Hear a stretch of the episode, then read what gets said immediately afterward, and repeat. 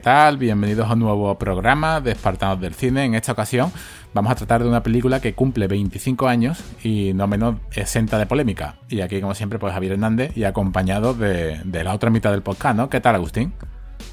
Pues muy bien, hombre, ya más eh, podemos considerar, ¿no? Este es un, un programa especial, ¿no? Porque tenemos ya las fechas de Halloween aquí cercanas. Es una película que queríamos hablar desde hace mucho tiempo, ¿no? Regresa Brandon Lee a Espartanos del Cine, que ya lo tuvimos con ese gran programa que hicimos sobre Rapid Fire. O sea, son muchas cosas, ¿no? Muchos factores con los cuales eh, este programa yo creo que va a tener mucho interés y yo creo que a nuestros oyentes pues les va a gustar mucho, ¿no? Sí, exactamente. Es un programa, como tú bien has dicho, es un... Ya hablamos, ¿no? Brandon Lee no solamente es el cuervo, aunque en esta ocasión mm, ya lo hemos dicho, después de 25 años que hace de, del estreno de esta gran obra, ahora te preguntaré qué es lo que estabas tú haciendo, ¿no? Por ese, en ese 1994. Eh, la verdad que os recomendamos que escuchéis el programa también de que le dedicamos a Brandon Lee con Rapid Fire y además también volverá, volverá ¿no? con, otra, con otra de sus grandes películas de, principios de, los 90. Y como te preguntaba Agustín, en 1994, ¿cómo descubriste esa película o dónde estabas tú? Pues mira, yo en el 94 estaría ya empezando el instituto y recuerdo que, esta película, eh, recuerdo que se le dio mucha promoción porque además era eh, esos comienzos de los años 90, ¿no? Donde ya se empezaba a hacer un poquito más hincapié en el tema del cine de superhéroes o por lo menos adaptaciones de cómics, ¿no? También eh, al poco tiempo llegó, por ejemplo, La Máscara, tuvimos unos años después Spawn, ¿no? Entonces era como esos primeros pasos, ¿no? Eh, con lo cual, pues yo recuerdo El Cuervo, también eso, ese anuncio que se dio, ¿no? Dice, bueno, está protagonizada por Brandon Lee, que ha fallecido durante el rodaje y que además, yo recuerdo mucho, que se hacía mucho ese hincapié, se ha terminado de rodar la película a través de imágenes por ordenador, con lo cual claro, te quedabas sorprendido diciendo, bueno, pero ¿qué es lo que habrán hecho por ordenador? ¿Qué no habrán hecho? ¿No? Te sorprendía mucho, ¿no? Porque incluso en algunos sitios decían que media película la habían hecho simplemente a base de ordenador, ¿no? Y, te sorprendía mucho, ¿no? Además también eh, llamaba también el aspecto, ¿no? Ese aspecto que tenía, ese el, look que presentaba aquí, por ejemplo, Brandon Lee, que era muy diferente, ¿no? Al que, por ejemplo, vimos en Rapid Fire o en otras películas de acción. Con lo cual, pues, eh, volvemos otra vez a lo que decía antes, ¿no? Tenía muchos elementos atractivos, ¿no? Eh, por ejemplo, ese, digamos, morbillo también que tenía la gente y decía, ay, que se ha muerto aquí, pero serían estas escenas, ¿no? La gente siempre decía, pues tal cosa, tal otra, ¿no? Yo recuerdo también, eh, recuerdo por ejemplo la, amiga de, o sea, la hermana de un amigo, recuerdo que estaba súper obsesionada con esta película, tenía todo su cuarto lleno de pósters de Brandon Lee, digo, yo no me quiero imaginar si, si bueno, Brandon Lee hubiera continuado vivo, ¿no? Eh, ¿Qué hubiera continuado haciendo a lo mejor este tipo de películas o, o otros proyectos más interesantes también, ¿no? Pues la verdad es que sí, eh, es, una, es un tema que nunca llegaremos a saber, pero vamos, desde luego aquí el tema de la actuación, tanto como de la producción como de la dirección, la verdad que para lo poco que costó, que ahora hablaremos un poquito de ello, estuvo bastante acertado. En mi caso, en el año 94, como tú has comentado, La Máscara, mmm, alguno lo ha comentado alguna vez en privado o en algún grupo privado. Mm, para mí fue un... me perdí el cuervo en cine, o sea, fue el último fin de semana que se estrenó compartía cartelera con la máscara. Entonces el grupo de, amigos que fuimos, eh, al final decidimos entrar en la máscara. No, éramos conscientes de que, de que, el cuervo iba era su último día ¿no? de proyección aquí, en, por lo menos en los cines de los cines de Sevilla.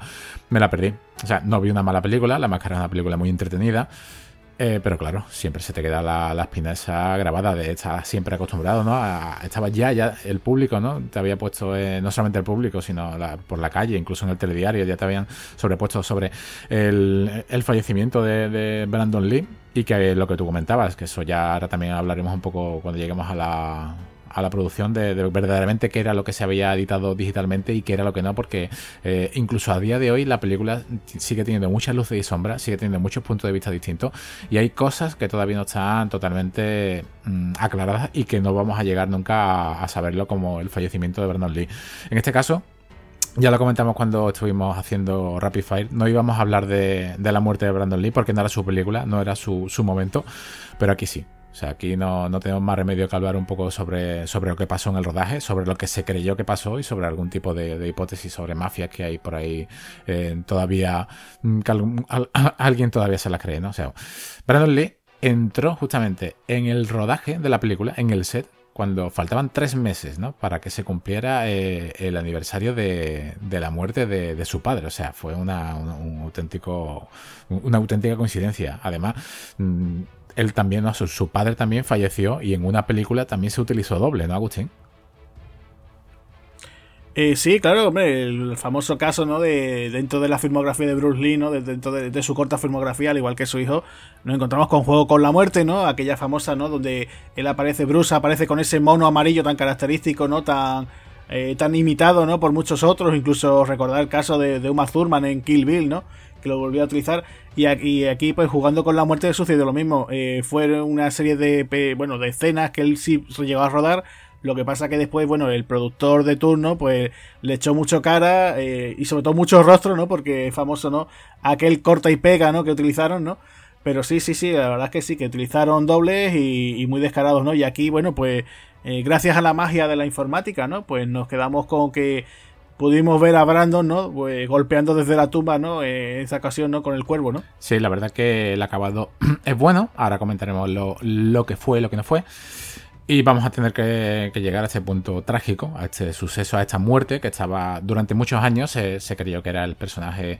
Mm, fue un actor, la realidad, pero fue Michael Massey ¿no? quien disparó. Pero durante muchos años se creyó que, la escena donde se acabó con su vida era en ese tiroteo al principio de, de, esa gran escena final eh, con todos los mafiosos en esa mesa alargada donde también sale a hacer un pequeño cameo a algún personaje que ahora lo, iremos comentando a lo largo del programa. ¿Cómo murió? fue un fallo. O sea, esto es un fallo. Muchas veces el, arma se carga, se utilizan pistolas de fogueo donde llevan un. Para, para, que haga un fogonazo y un ruido especial, van siempre aderezadas por dentro. O sea, no, estamos hablando de que lleve el plomo, pero el arma sí que verdaderamente estaba cargada. O sea, aquí, aquí hubo un, problema donde un miembro del equipo, o sea, un simple miembro del equipo, mm, digamos que se produce una cadena de errores.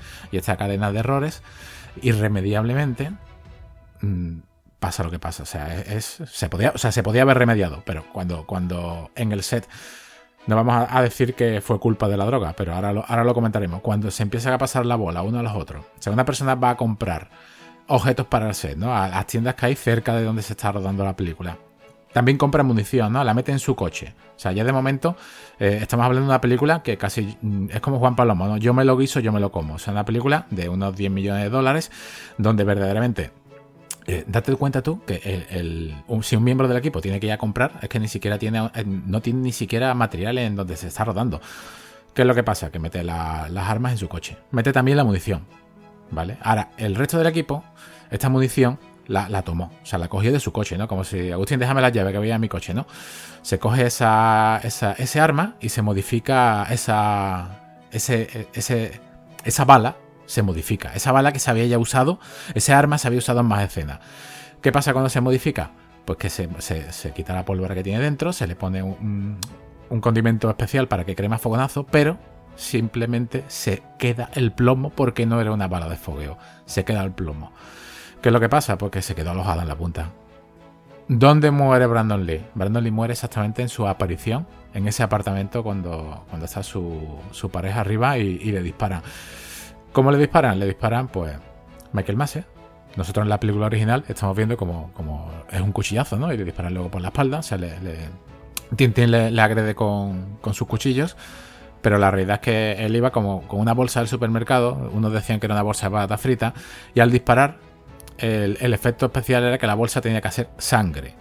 Aquí era donde, claro, en el set, eh, Alex Proyas estaba rodando la, la película y dijo, acción, ¿no? Se disparó el arma y desafortunadamente murió. O sea, murió casi, no, murió en el acto, sí que estuvo luchando cinco horas por su vida, pero aquí tuvo el incidente fatídico donde le atravesó y ese plomo le rozó, que incluso le, hizo daño, le llegó a la columna. Aquí es donde cayó al suelo, nadie se creía que estaba muerto, se creía que era una, bueno, muerto no, herido de muerte.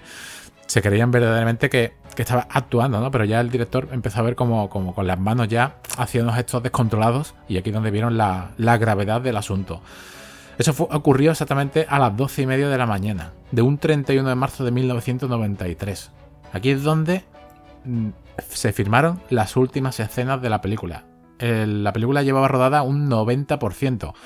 Eh, ahora hablaremos sobre esas pequeñas escenas y no solamente un 90%, sino que se habían rodado prácticamente unas 16 horas de, grabación. O sea, se podían haber montado, se podía haber montado muchas películas casi distintas de todo. Incluso se han eliminado escenas, que ahora comentaremos alguna, alguna de ellas. Y después de 6 horas de luchar por su vida, pues no pudieron hacer nada. O sea, eh, estuvieron, perdón, cinco horas luchando por su vida y se llevó a, a introducir en el cuerpo de Brandon Lee exactamente la cantidad de sangre de seis personas. O sea, pero es que no pudieron hacer nada ya. Eh, falleció, se, rindió, es que es imposible. Hombre, que fue una cosa, la verdad te digo, que yo recuerdo eso de cuando se estrenó la película, el comentario, ¿no? Decir, joder, la, muerte, ¿no? Y el caso que tú dices, ¿no? Lo de Michael Massey, ¿no? Este, este hombre que, que se quedó ya de, por vida tocado, ¿no? Con eso de decir, joder, es que, es que, es que he matado accidentalmente a una persona y, fíjate tú, ¿no? Eh, cómo se llega a, eh, a, convertir, digamos, ¿no? O sea, de, de, la noche a la mañana Brandon Lee se convierte en una leyenda, ¿no? O sea, fue una cosa tremenda, ¿no? O sea, es que eh, después incluso esta película, hay que decirlo, ¿no? Está dedicada a su memoria y también a la de su novia, ¿no? Porque me parece que al, tenían pensado casarse al poco tiempo de finalizar el rodaje de la película, con lo cual imagínate tú el varapalo que fue, pues para para la familia, familia Lee, ¿no? O sea, de esto de decir, bueno, pero ¿cómo ha sucedido esto, no? O sea, ¿cómo puede ser que, que volviera esto a suceder, ¿no? con lo cual, pues sí, fue bastante eh, trágico, ya te digo que, que, ocasionó en aquel momento, yo no sé si también un poquito por el morbo y también por el resultado final del film, de que esta película pues se convirtiera casi, casi, casi, podemos decir un casi, un clásico, de, o por lo menos una película de culto casi inmediato, ¿no? O sea, fue una cosa que incluso eh, después lo estaba pensando, fíjate tú que después nos encontramos con las secuelas que las secuelas, la verdad, que ni fu ni fa, ¿no? No, hay nadie que pueda decir, hay gente que me dice, oye, pues mira, me gusta la de Ciudad de Ángeles, aunque es diferente a esta otra, o poco más, ¿no? Pero después es verdad que incluso se llegó a hacer una serie de televisión con Marta Cascos de protagonista, pero que va, que no hubo forma, o sea, ninguna, ¿no? Cada, vez que la calidad era peor, no sé. Esto es una cosa que yo incluso lo asocio un poco al tema, por ejemplo, que pasó con, con Los Inmortales también, en los 80, ¿no? O sea, tenías una película muy interesante con una muy buena banda sonora, al igual que pasa con esta otra, y, claro, pues se convierte también en una especie como de culto rápidamente, ¿no? Por ejemplo, Los Inmortales, verdad que no tuvo éxito, ¿no? Funcionó mucho mejor en videoclub. Pero bueno, eh, pasa igual, ¿no? Llegan las secuelas y las secuelas cada vez, cada dos por tres, diferentes, ¿no? O sea, es una cosa eh, bastante curiosa, ¿no? Y aquí, pues, yo te quería preguntar, Javi, porque nos has dicho 10 millones de, dólares de presupuesto, ¿no? Que tiene esta película. Eh, más o menos, ¿tú sabes la ciencia de hoy cuánto recaudó? ¿Tienes por ahí el dato? Pero vamos, yo, yo recuerdo que aquí en España la película hizo dinero, vamos, que es que eh, recuerdo ver, por ejemplo, programas como eh, cartelera, ¿no? Y venía que la taquilla y la verdad es que funciona bastante bien. Incluso en Videoclub también esta película se, alquiló mucho, ¿no? O sea, vamos, si se hicieron varias secuelas porque eh, saldría rentable, ¿no? Entonces, por, no sé, ¿tú sabes ese dato? Sí, bueno, se supone, creo, no así a grosso modo, que fueron sobre unos 50 millones de dólares. Pero lo que pasa es que, claro, estamos hablando de eso que tú has comentado, ¿no? Tu, tu amiga, ¿no? Esta, esta chica que tenía tanto merchandising puesto. Date cuenta que es una película que incluso hoy en día sigue siendo muy presente, muy patente. Ahora comentaremos un poquito sobre el motivo por el cual sigue presente. Y yo creo que, eso costaría unos 10 11 millones, ¿no? Es lo que se, lo que se comentó. De hecho, hay una versión, nosotros tenemos el DVD y una versión, bueno, la versión de Blu-ray también. Eh, en la versión de Blu-ray, en los comentarios del director, dijeron que, lo que deja entender, ¿no? Que estiraron estiraron el euro al máximo, o sea, estiraron cada céntimo a, lo máximo. Creo que ganaron sobre unos 50 millones, no te puedo decir exactamente a fecha de hoy, con tanto merchandising, con tanto con tantas ediciones, cómo, cómo iría. Pues sí, hombre, que la verdad es que es curioso, ¿no? También lo que tú estabas comentando, ¿no? Que incluso esas 16 horas de rodaje, ¿no? 16 horas que podían haber dado para bueno, de rodaje no, de, material filmado, ¿no? Que podían decir, oye, pues podían eh, cualquier productor cara dura puede decir, oye, pues mira, voy a aprovechar estos momentos aquí que tengo de, Brandon, ¿no? Para, para utilizarlos, pues, para algunas de las otras secuelas, ¿no? Porque a día de hoy, imagínate, ¿no? Si a día de hoy hubiera sucedido esto, ¿no? La de cosas que podrían haber hecho, ¿no? Eh, fíjate tú, eh, me estoy acordando, por ejemplo, el caso de, de esta película de Rock One, ¿no? La, aquella precuela de Star Wars que vemos, por ejemplo, que había el actor Peter Cushing, eh, lo resucitaron, ¿no? O sea, lo trajeron otra vez a la vida gracias a la magia del ordenador, ¿no? Y, en realidad lo que tenían era material que habían rodado en los años 70. O sea, tú imagínate a día de hoy lo que podrían hacerse eh, con, ese material descartado con Brandon Lee, ¿no? O sea, una auténtica locura. Sí, aquí mira, en el año 90, justamente por esta época, en el año 94, quizás un poco antes, en el 92, hay una revista que ya no existía, que es Interfilms. En una de ellas en uno de esos números, como antiguamente no había redes sociales, ¿no? ni había Twitter, ni había nada, lo que tenías que ver las la noticias venían en pequeños, al final de la revista venían unos pequeños articulitos muy, muy, pequeñitos, como si fuese una especie de tweet de 280 caracteres. Uno de los comentarios que venía, que vete tú a saber de ese comentario cuándo lo había dicho y cuándo fue, uno de los que recuerdo claramente era de, Steven Spielberg. Eh, quería hacer eh, una película de Bruce Lee, animada en 3D. No sé si eso luego le daría la. No sé, eso sería un rumor, no sé exactamente de dónde saldría. No, te puedo decir nada, pero son pequeños detalles de esa revista que tengo todavía en el trastero que se me quedan en la memoria de, frases, ¿no? O sea, eso a saber de dónde está sacado. O sea, lo mismo si una conversación que han por la calle, fíjate tú, eh, hace ya 30 años de donde puede estar sacado, sacado eso. O sea, si hoy en día dice una cosa y, se, y acaba siendo otra, pues imagínate tú hace tanto tiempo. Eso, eso que te has comentado, pues sí, se podría, se podría, yo creo que puede ser parte casi no del futuro, ¿no? Ceder los derechos ya casi de, imagen eh, y hacer una, una, película ambientada en, mira lo que se ha hecho, ¿no? Por ejemplo, con Endgame, ¿no? Mira lo que se ha hecho con, bueno, con Endgame, ¿no? Mira lo que se ha hecho con Capitana Marvel. Exactamente, o sea, son unos, son unos efectos especiales muy buenos. Estamos hablando también, por ejemplo, ahora Stallone eh, quiere hacer una precuela, ¿no? Digamos, de, de Acorralado. Fíjate tú, si, aunque se interpretase el mismo, pero si fuese con su cara mediante CGI, eh, ¿cuadraría? Pues sí, ¿no? También se ha criticado, ¿no? Scorsese critica mucho los efectos especiales, critica mucho el cine de superhéroes, pero él ha utilizado pues casi la misma técnica, ha rejuvenecido a su trío protagonista pues casi unos 20 años. O sea, estamos hablando de, de que la tecnología, cuando se usa bien, puede dar unos efectos muy buenos. También aquí se vendió mucho, mucho, mucho. Se utilizó la muerte también, vamos a decirlo, de Brandon Lee. Se utilizó la, muerte para vender la película. O sea, estamos hablando de, una película donde la Paramount pasó olímpicamente de ella, nada más que al principio de, la muerte ¿no? de Brandon Lee. Ya pasó, ya se deshizo de, de, la idea y ahora la rescataron y, no tiene sentido, o sea, eh, usaron, o sea, por una parte sí, porque todo en esta vida es marketing, como cuando fallece alguien, ¿no? O sea, imagínate, fallece Kurt Cobain, ¿no? Por ejemplo, ¿no? Pues venga, de momento ya recopilatorios, ¿no? Eh, fallece Jim Morrison, venga, pues recopilatorios con D2, ¿no? Eh, ¿Qué es lo que pasa? Se intenta vender la película como, como lo que tú has dicho, que se ha hecho gran parte por ordenador. Aquí es donde empiezo yo ya a, escuchar, tanto en las noticias como en algunos, yo ya estaba escuchando, ya estaba yo estudiando informática por esa fecha, estaba escuchando la palabra infografía. No, no, sí, es infografía, porque se usan partes de otras tomas y, se, y yo diciendo, mm, no cuadra. Habiendo visto ya la película en VHS, mm, no cuadra. ¿Qué es lo que se está haciendo de verdad? Bueno, eh, si estamos hablando de que la película lleva ya el 90% rodada, que eso es una barbaridad, incluso las escenas que se han puesto sobran, o sea, sobran de alguna manera. Eh, vamos a decir cuáles son las escenas más mm, donde, donde verdaderamente se completó después de, la muerte de Vernon Lee. Una de ellas cuando, cuando Eric Draven entra en su apartamento. Eh, cuando entra en su apartamento, vemos como abre la puerta y está en el San Juan, vemos que está lloviendo. O sea, eso ya nos canta un poquito. Tú dices, ¿cómo puede ser que en su misma puerta está lloviendo cuando en la cena anterior hemos visto como el cuervo se ha apoyado en la barandilla? Que por cierto, siempre es un detalle que, se me viene. El cuervo se ve como sale volando, pero suena el granido de las alas, ¿no? O sea, vemos ahí la sombra quieta en un pequeño fallo que tiene, pero bueno, eso no, tiene, no tiene importancia más allá de, lo que somos capaces de, observar. Ahí es donde, esta escena donde Brandon Lee está entrando, ¿no? Cuando con su mano abre la puerta y está entrando en su apartamento. Esa, escena que dura 4 mm, segundos sobra. O sea, con solamente mostrarme la mano atravesando la, puerta es suficiente. Eso se cogió de un callejón. En ese callejón pasa una serie de sucesos, que ahora también a lo largo del podcast lo, contaremos, de una escena eliminada que está bastante bien y no sabemos por qué la, han eliminado. La siguiente toma es cuando eh, Eric Draven cae por la ventana.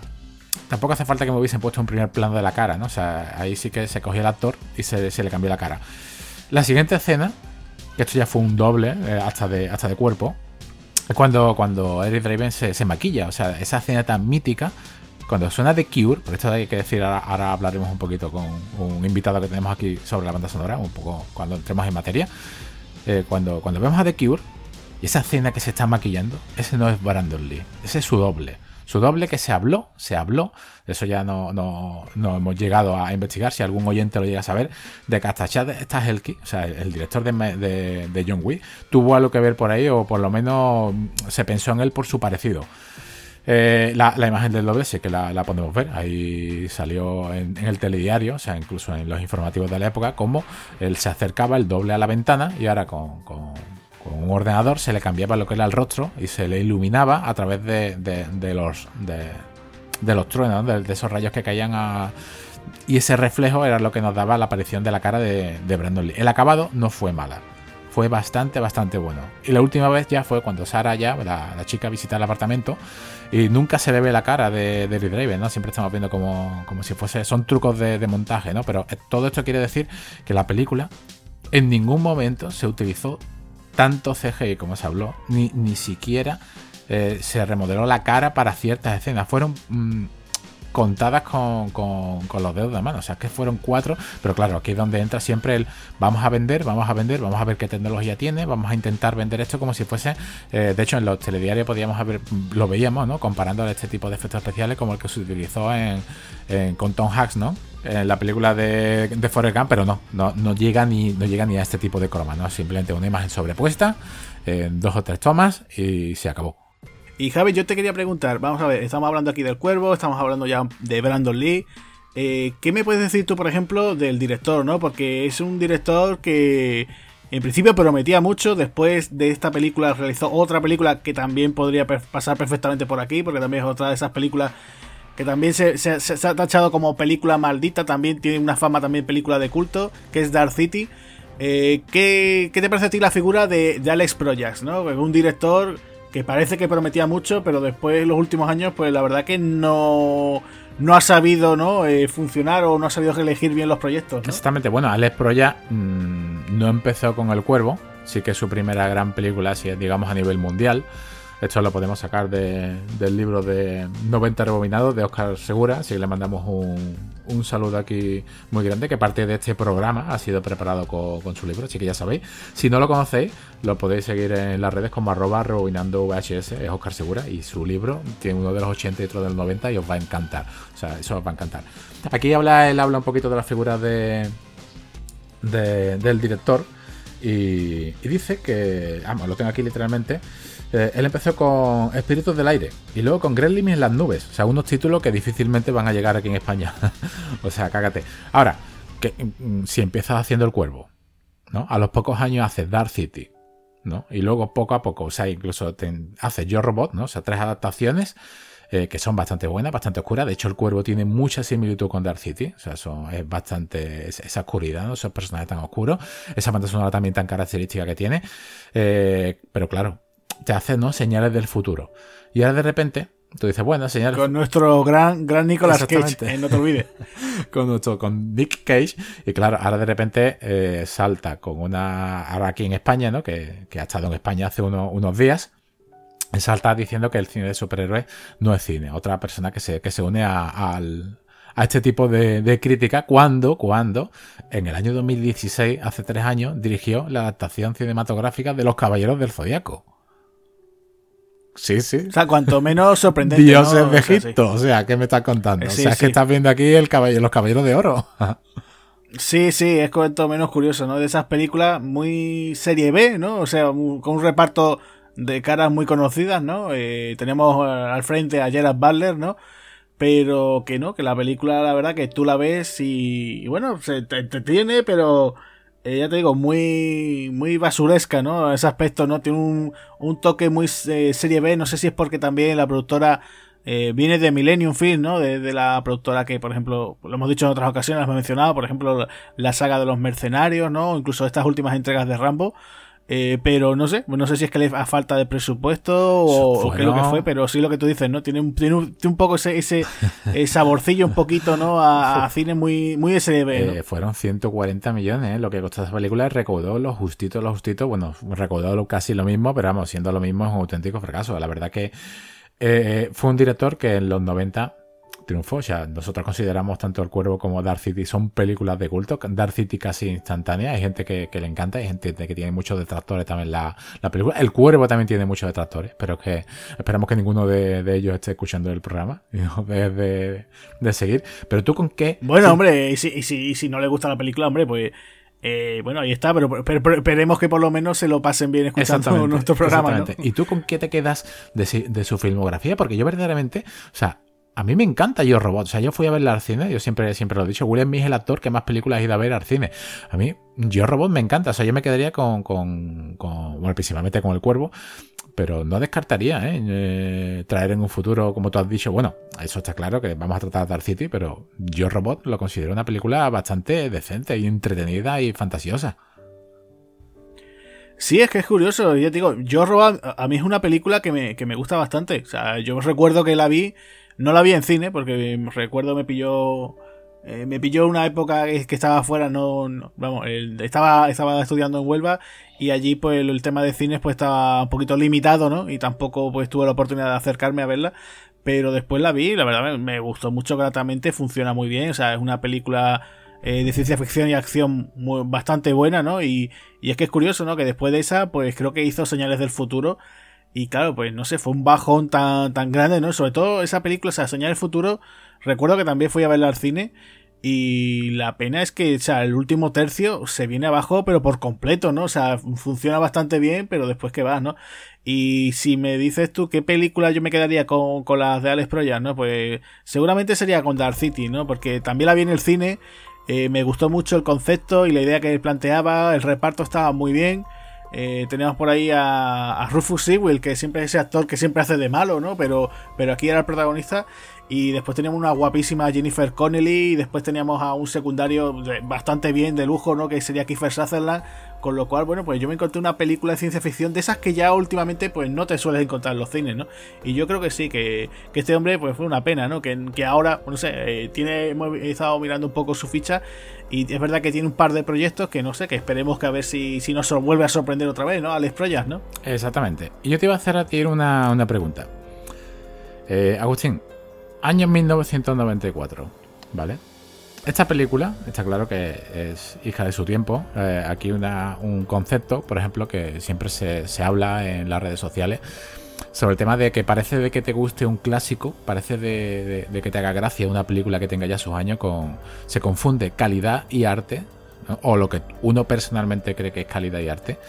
Se está confundiendo últimamente, muy fácil decirlo, con añoranza a la infancia, ¿no? Con una cosa con, como con recuerdos del pasado, ¿no? O sea, es que no, se puede amar una película que tenga sus años por... ¿no? Porque caes como en lo vulgar, no es lo fácil, ¿no? Eh, ¿Tú crees que esta película hoy en día para una persona que la vea de cero, ¿no? O sea, nosotros porque ya tenemos una edad y nos hemos criado, porque esta película también, ahora es la pregunta que quería hacerte, esto viene del rock, o sea, esta película es donde el rock y el heavy mete sus últimos coletazos, casi para desaparecer. ¿Tú crees que esta película, un oyente una persona mucho más joven. Una persona eh, de hoy en día, donde en unas emisoras de radio ponen ese tipo de música tan distinta a la que escuchábamos nosotros cuando éramos jóvenes. ¿Tú crees que esta película le gustará o la verá como si nosotros viésemos una película bastante clásica? Es muy buena pregunta, la verdad que sí. Eh, de esas cosas que uno, eh, pues no sé, a día de hoy a lo mejor un chaval de 15, 15 años, ¿no? O de 15 para arriba, eh, la bella a lo mejor, no sé, pues se la hace a lo mejor un poquito cuesta arriba, puede ser. Eh, no sé, yo entiendo que, que bueno, el tema de la música yo creo que en principio no, no le afecta porque fíjate tú cuántas películas hay de superhéroes que de en cuando siempre se escucha algún tema de rock duro, ¿no? ¿Cuántas veces suena CDC? Sí, ese es el problema, eh, Agustín, pero es que esta, mira, vamos a comentar a la audiencia, nosotros, bueno, siempre nos encanta el rock, no lo hemos, no lo hemos nunca negado, siempre estamos aquí hablando y mencionamos esto. Agustín, además tú eres un experto en, en la materia, tanto en el rock como... De, hecho, mira, te enseño aquí mi guitarrita. Exactamente, tu guitarrita de Guns N' Roses. Así que, que, eso, eso es lo que te quiero, eso es lo que te quiero, ese es el problema, Agustín. O sea, yo veo que sí, que se abusa de ACDC, pero es, es, un poco más comercial, ¿no? O sea, estamos hablando aquí de grupos como The Cure, como Nightingale, como Pantera, ¿no? Estamos hablando aquí de unos pedazos de grupos que es que hoy en día eh, este tipo de música sí que, o sea, sí que existe, hay grandes, hay grandes cantautores, hay grandes compositores, ¿no? Hay grandes, yo que sé, hay un montón, no, se me puede venir ahora mismo a ninguna. Avantasia, Avantasia, por ejemplo, no se me está viniendo a, la cabeza. Pero claro, no llega la repercusión del rock a lo que había en estos años. Claro, pues que ¿sabes? los tiempos cambian y para nosotros, ¿no? Eh, es verdad que sí, que ya no es que decir que antiguamente tú, bueno, pues encendías la radio, ¿no? La FM y teníamos pues una variedad que, que, a día de hoy, pues bueno, pues nos encontramos con otro tipo de, de estilos musicales, con lo cual pues nos encontramos eso, ¿no? Esa, esa contradicción, ¿no?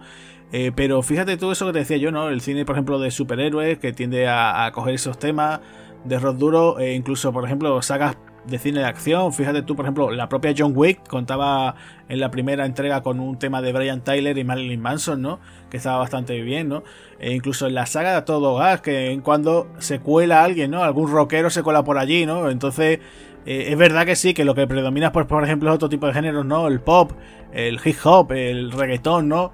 Pero yo creo que, que, a un chaval lo ve a día de hoy, a lo mejor puede que se le hiciera un poquito más eso, que te decía, un poco más cuesta arriba. Fíjate tú que incluso hace un poco se estaba hablando de hacer un remake de esta película. Se habló de Bradley Cooper, o incluso el, más, el que ha estado más cerca, ¿no? Yo creo que todavía a día de hoy, creo que por ahí lo mencionan, Jason Momoa, ¿no? Entonces, claro, tú. Eh, esta película vuelves a hacer, ¿no? Se trata, por ejemplo, del personaje de, de Eric, ¿no? Que es un rockero, un cantante de rock eh, claro, tú imagínate ahora, ahora qué sería, seguiría siendo un cantante, seguiría siendo, ahora qué sería, a lo mejor un cantante de, rap, de estos que hacen ahora, por ejemplo, trap, eh, ¿qué es lo que sería, no? Entonces, claro, te, te choca mucho, ¿no? Entonces, esa oscuridad que tiene la película, ¿no? La ambientación, que incluso lo tenemos que decir, ¿no? Que esto, el cuervo viene de una serie de cómics, ¿no? De James O'Barr, ¿no? Eh, eh se marca con una especie como de, estilo gótico, ¿no? Podríamos decir, ¿no, Javi? No sé si tú estarías de acuerdo, ¿no? Que aquí le pegaría ese tipo, ese estilo de música, ¿no? Incluso lo que tú estabas comentando antes, ¿no? Eh, llega a esos años 90, que yo no sé si a ti te pasó, pero eh, recuerdo el cambio, ¿no? De, pasar a los 80 y 90, contate con, con la llegada, por ejemplo, del grunge, ¿no? Y con eso, eso que tú decías, ¿no? Ese Kurt Cobain, ¿no? Eh, que marcó a, tantísima, a tantísima gente, ¿no? A toda una generación. Y, claro, pues de tener, digamos, un rock más alegre, más, más duro, ¿no? Otra forma, ¿no? Pasárselo bien a, a ese rock más, un poquillo más opresivo, más deprimente, más de andar por casa, ¿no? Eh, pues claro, pues eh, fue un cambio muy grande. Y claro, ahora si tú te dicen, bueno, pues te, te, voy a poner música actual, pues ahora sería complicado, ¿no? O sea, yo te digo, el planteamiento del, del remake que quieren hacer, no sé, lo están, se lo están trabajando. Yo he visto por ahí bocetos, incluso eh, de cómo sería, ¿no? Incluso he visto bocetos que te pueden encontrar que el careto es el de Bradley Cooper, ¿no? Incluso he visto por ahí alguno de Jason Momoa. Y claro, pues te quedas con esa sensación de decir, eh, ¿qué pasaría? ¿Qué pasaría? Y para ese chaval, perdona que me, que me haya liado tanto, yo creo que a los chavales de día de hoy, pues a lo mejor se le hace un poquito eso cuesta arriba, ¿eh? Yo creo que sí, que a lo mejor pediría, mm, dame más efectos especiales, dame un poquito más de color. No sé, ¿eh? a lo mejor me equivoco. Sí, de hecho, de hecho, eso que tú has comentado del color es una cosa que Alex Proyas al principio lo quería hacer todo en blanco y negro, ¿no? él quería un, más acercamiento a, los cómics y solamente con, con unas escenas, estos, estos flashes, ¿no? Que tiene este tipo de poder, porque hay que decir que, el personaje de, de Rick Draven, cuando vuelve de, la muerte, bueno, vamos a advertir que a todo el mundo de que, de que la película vamos a tratarla de arriba abajo, quien no la haya visto todavía está a punto de de, abandonar el podcast y volver a escucharnos una vez que haya visto la película. Claro, hombre, queremos aprovechar que, precisamente hoy, o sea, hoy que es el 28, 28 de octubre, ¿no? Que hoy hace eso, los 25 años que se estrenó la película en España, ¿vale? Porque la película se estrenó en mayo del 94 en, en Estados Unidos, con lo cual, pues bueno, precisamente hoy, ¿no? O sea, el día del estreno, pues 25 años que se cumple. Pero hombre, ya creo que, la gente ha tenido tiempo para verla, ¿no? Entonces, eh, bueno, mm, si quiere, hablamos un poquito de la sinopsis del argumento. A ver, porque este argumento estaba aquí la gente diciendo, bueno, sí, un tipo que viene de la muerte y tal. Pero ¿de qué va un poco, no? Porque eh, yo recuerdo que eso, cuando veía el tráiler tampoco se me quedaba muy claro, ¿no? Yo sé que la película era, eh, bueno, sigue siendo a día de hoy eh, visualmente muy poderosa, ¿no? Pero también hay que decirlo que Alex Proya también viene del mundo del videoclip, ¿no? Le, ha hecho videoclips, por ejemplo, a gente como INXX, ¿no? ese grupo de, rock australiano. O, por ejemplo, incluso a Steam, ¿no? También le ha hecho un par de videoclips. Entonces, yo recuerdo, por ejemplo, esa imagen de, de ver ese plano largo, ¿no? Con, el personaje del cuervo, ¿no? De Eric eh, prendiendo fuego y ver esa, esa estela de fuego, ¿no? Con forma del cuervo. Yo recuerdo que eso era visualmente muy llamativo, ¿no? O sea, tiene aquí momentos que, que luce mucho. Yo, por ejemplo, me gusta mucho aquel plano, ¿no? También de cuando él está tocando la guitarra en la, azotea, ¿no? Con, con su amplificador ahí colgando, ¿no? De los cables y tal. Y el tío está ahí tocándose un solo y tal. Y yo recuerdo que, que, tenía imágenes muy, muy llamativas, ¿no? Entonces, eh, tú como, por ejemplo, esta película se la quieres vender a ese chaval, ¿no? O a alguien que, por ejemplo, nunca la ha visto y dice, oye, mm, te estoy ofreciendo esto, ¿Qué, es lo que me ofrece el cuervo? A ver, ¿qué, le podría decir tú, Javi? Bueno, eh, argumentalmente, una cosa es aspecto visual. Eh, esto que tú has comentado de Jason Momoa. si, si, si, si, es algún remake, mm, si se quiere respetar la obra, eh, bueno, no vamos a entrar en el tema del cómic, porque en el cómic es, un mecánico, ¿no? Aquí en, la película es un guitarrista. Vamos a, vamos a centrarnos solamente en la, en la película. Sí, sí, si es un remake con Momoa, debería ser eh, fielmente a su época. Se debería ser en los 90 y a lo mejor con otra banda sonora distinta, con otros pedazos de grupo como, como esta, que para mí, para mí personalmente, la considero la mejor banda sonora de, que existe. O sea, pero es una cosa para mí, una cosa propia. Y muy, muy, muy de cerca el último Rock ¿Cómo se vende esta película? Bueno, se vende esta película como, como esta es una película que, si nos damos cuenta, por un momento, si, pensamos, esto es casi un infierno de cobardes. O sea, estamos hablando de una película donde un jinete vuelve de la muerte. Pero es que eso ya lo hemos tratado, por ejemplo, con, con otra película que también es bastante oscura y como el jinete pálido. O sea, yo creo que mm, es una opinión mía, creo que, esta película bebe bastante de esa, ¿no? Es como una persona llega de, la muerte para, hacer justicia.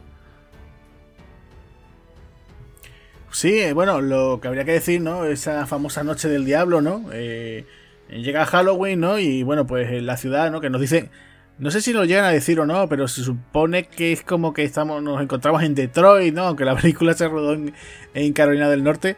Eh, nos llegan a decir que, que, bueno, que todos los Halloween, pues la, digamos, entre la juventud, la delincuencia, el mundo del crimen, pues celebran esa noche del diablo y deciden quemar cosas, ¿no? Y bueno, pues le dan por eh, bueno, uno de esos actos, ¿no? Es que, hay un asesinato, ¿no? Eh, entonces matan a una, una, pareja, ¿no? Unos novios, ¿no? Entonces son Eric, ¿no? Y su novia.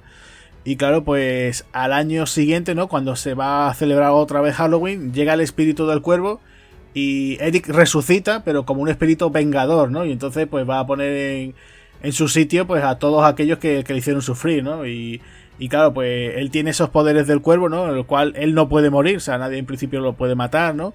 Y, bueno, pues veremos cómo poco a poco eso va colocando todo el mundo en su sitio, ¿no? Desde el matoncillo, ¿no? Porque va, digamos, también eso, ¿no? Desde empieza por los matones, va subiendo hasta los lugartenientes hasta llegar hasta, hasta ese malvado, ¿no? Que es eh, nada menos que Michael Wincott, que si quieres podemos hablar un poquito del reparto, ¿no? Porque esta película, mucha gente dice, sí, el cuervo, Brandon Lee, pero es que empieza, oye, que es que está Michael Wincott, que está, eh, por ejemplo, un tipo también ya hemos hablado de él en otras ocasiones, está aquí David Patrick Kelly, ¿no? Que es otro de los malos por excelencia del mundo del cine. Oye, que aquí hay un cazafantasmas, nada menos. Que está nada menos que Ernie Hudson, nada menos. O sea, eh, que sorprende, ¿no? Después eh, tenemos una actriz también asiática bastante conocida también, como por ejemplo Bai Lin también, o sea yo qué sé, o sea, empezamos aquí a rebuscar, a rascar un poquito y te encuentras con gente bastante conocida, ¿no? No es que sean eh, superestrellas, ¿no? Pero por ejemplo tenemos aquí un rostro muy conocido, muy secundario, que ha trabajado mucho con los hermanos Cohen, que es por ejemplo John Polito. O sea, eh, el que se acuerde, por ejemplo, pues... Eh, del hombre que no estuvo allí, o por ejemplo el Gran Lebowski, ahí lo tenemos a John Polito, ¿no? Que es ese señor así un poquito gordete, con bigotito, ya calvete, eh, que bueno, que lo habríamos visto en muchísimas otras películas, ¿no? O sea, ya te digo, empezamos a, mirar y, hay muchas más, ¿no? No sé si tú quieres destacar a alguien más, Javi. Sí, bueno, eh, destacar, en verdad, eh, hay un personaje y un actor que cuando lo, ves con gafas tú dices, y con perilla, ¿no? Dices, me suena, ¿no? Me está sonando de algo, ¿no? Claro. Y es que lo, estamos viendo, ¿no? Lo primero que se nos viene a la cabeza no es su nombre, porque por esa época no, no por el 94 lo había solamente conocido, pero dices, ¿qué hace aquí Candyman, no? Claro, es verdad. Tony. Eh, Tony Todd, nada menos, ¿no? O sea, Tony Todd que interpreta aquí a Grange. Eh, resulta que, bueno, también hace poco lo tuvimos, ¿no? En La Roca también aparece, ¿no? Y, también ese papel tan. que todo el mundo trae, digamos que, que famoso, ¿no? Ese, ese villano, ¿no? O ese eh, Candyman, ¿no? Pues también lo tenemos aquí también, ¿no? O sea, que es que. incluso, bueno, este hombre Michael Massey también, incluso también lo hemos llegado a ver en muchísima televisión. Eh, también recuerdo que hizo de villano en 24, o sea, eh, tenemos gente que la verdad es que son, ya os digo, no es que sean super rostros, oh, qué estrella, que este después llegó a ganar hasta el Oscar, ¿no? Pero, pero no, no, tenemos aquí gente que, claro, tonto lo tonto, pues oye, eh, que se han hecho su, su carrera y, y la verdad es que es de esas cosas que cuando tú lo estás viendo dices tú, anda, mira, mm, anda, pues este tal actor que he visto en tal serie, ah, mira, ahora me lo encuentro aquí, ¿no? Con lo cual, pues mira, eh, es algo que es de agradecer, ¿no? Y sabes, Agustín, quién se pensó verdaderamente en coger antes de, Brandon Lee, que Brandon Lee creo que llegó tres días a su nombre, él no sabía que iba a interpretar el personaje de, de pero él se sabía todos los, todos los diálogos, o sea, él era, era fan del cómic. ¿Y sabes quién iba a interpretarlo? Al protagonista, no, al personaje. Pues mira, yo había escuchado, no sé si será cierto o no, pero mira, fíjate tú, otro actor que también tuvo un desenlace final muy, muy triste, ¿no? Que escuché que se pensó también River Phoenix, o sea, nada menos que el hermano de Joaquín Phoenix, ¿no? Pues River también, que empezó también de muy pequeñito, pues se comentó que también se estaba, se estaba interesado también en él. Otro que también, digamos que es un actor de, también de esa generación, de esa quinta de, eh, de Joaquín Phoenix, eh, perdón, de, de River Phoenix, era Christian Slater. O sea, no sé si, si hubiera gustado. No sé, la verdad, la verdad que en esta época Christian Slater hubiera pegado, ¿eh? O sea, eh, venía de la época esta que de Amor a quemar ropa, estaba todavía a punto de hacer Broken Arrow, ¿no? Que también hemos hecho un programa este verano bastante chulo, ¿no? De, de esa película. Y yo creo que sí, ¿no? O sea, hubiera, pegado bien. No sé si eh, había otro actor por ahí, Javi. no sé si. Había uno que, que, la verdad que le hubiese venido un actor que, ¿no? Que como dice Oscar Segura en su libro, eh, nunca se disfraza, ¿no? O sea, nada más y menos que Johnny Depp. O sea, ¿tú te imaginas a Johnny Depp tipo Eduardo Manos Tijera, pero a lo, a lo vengativo?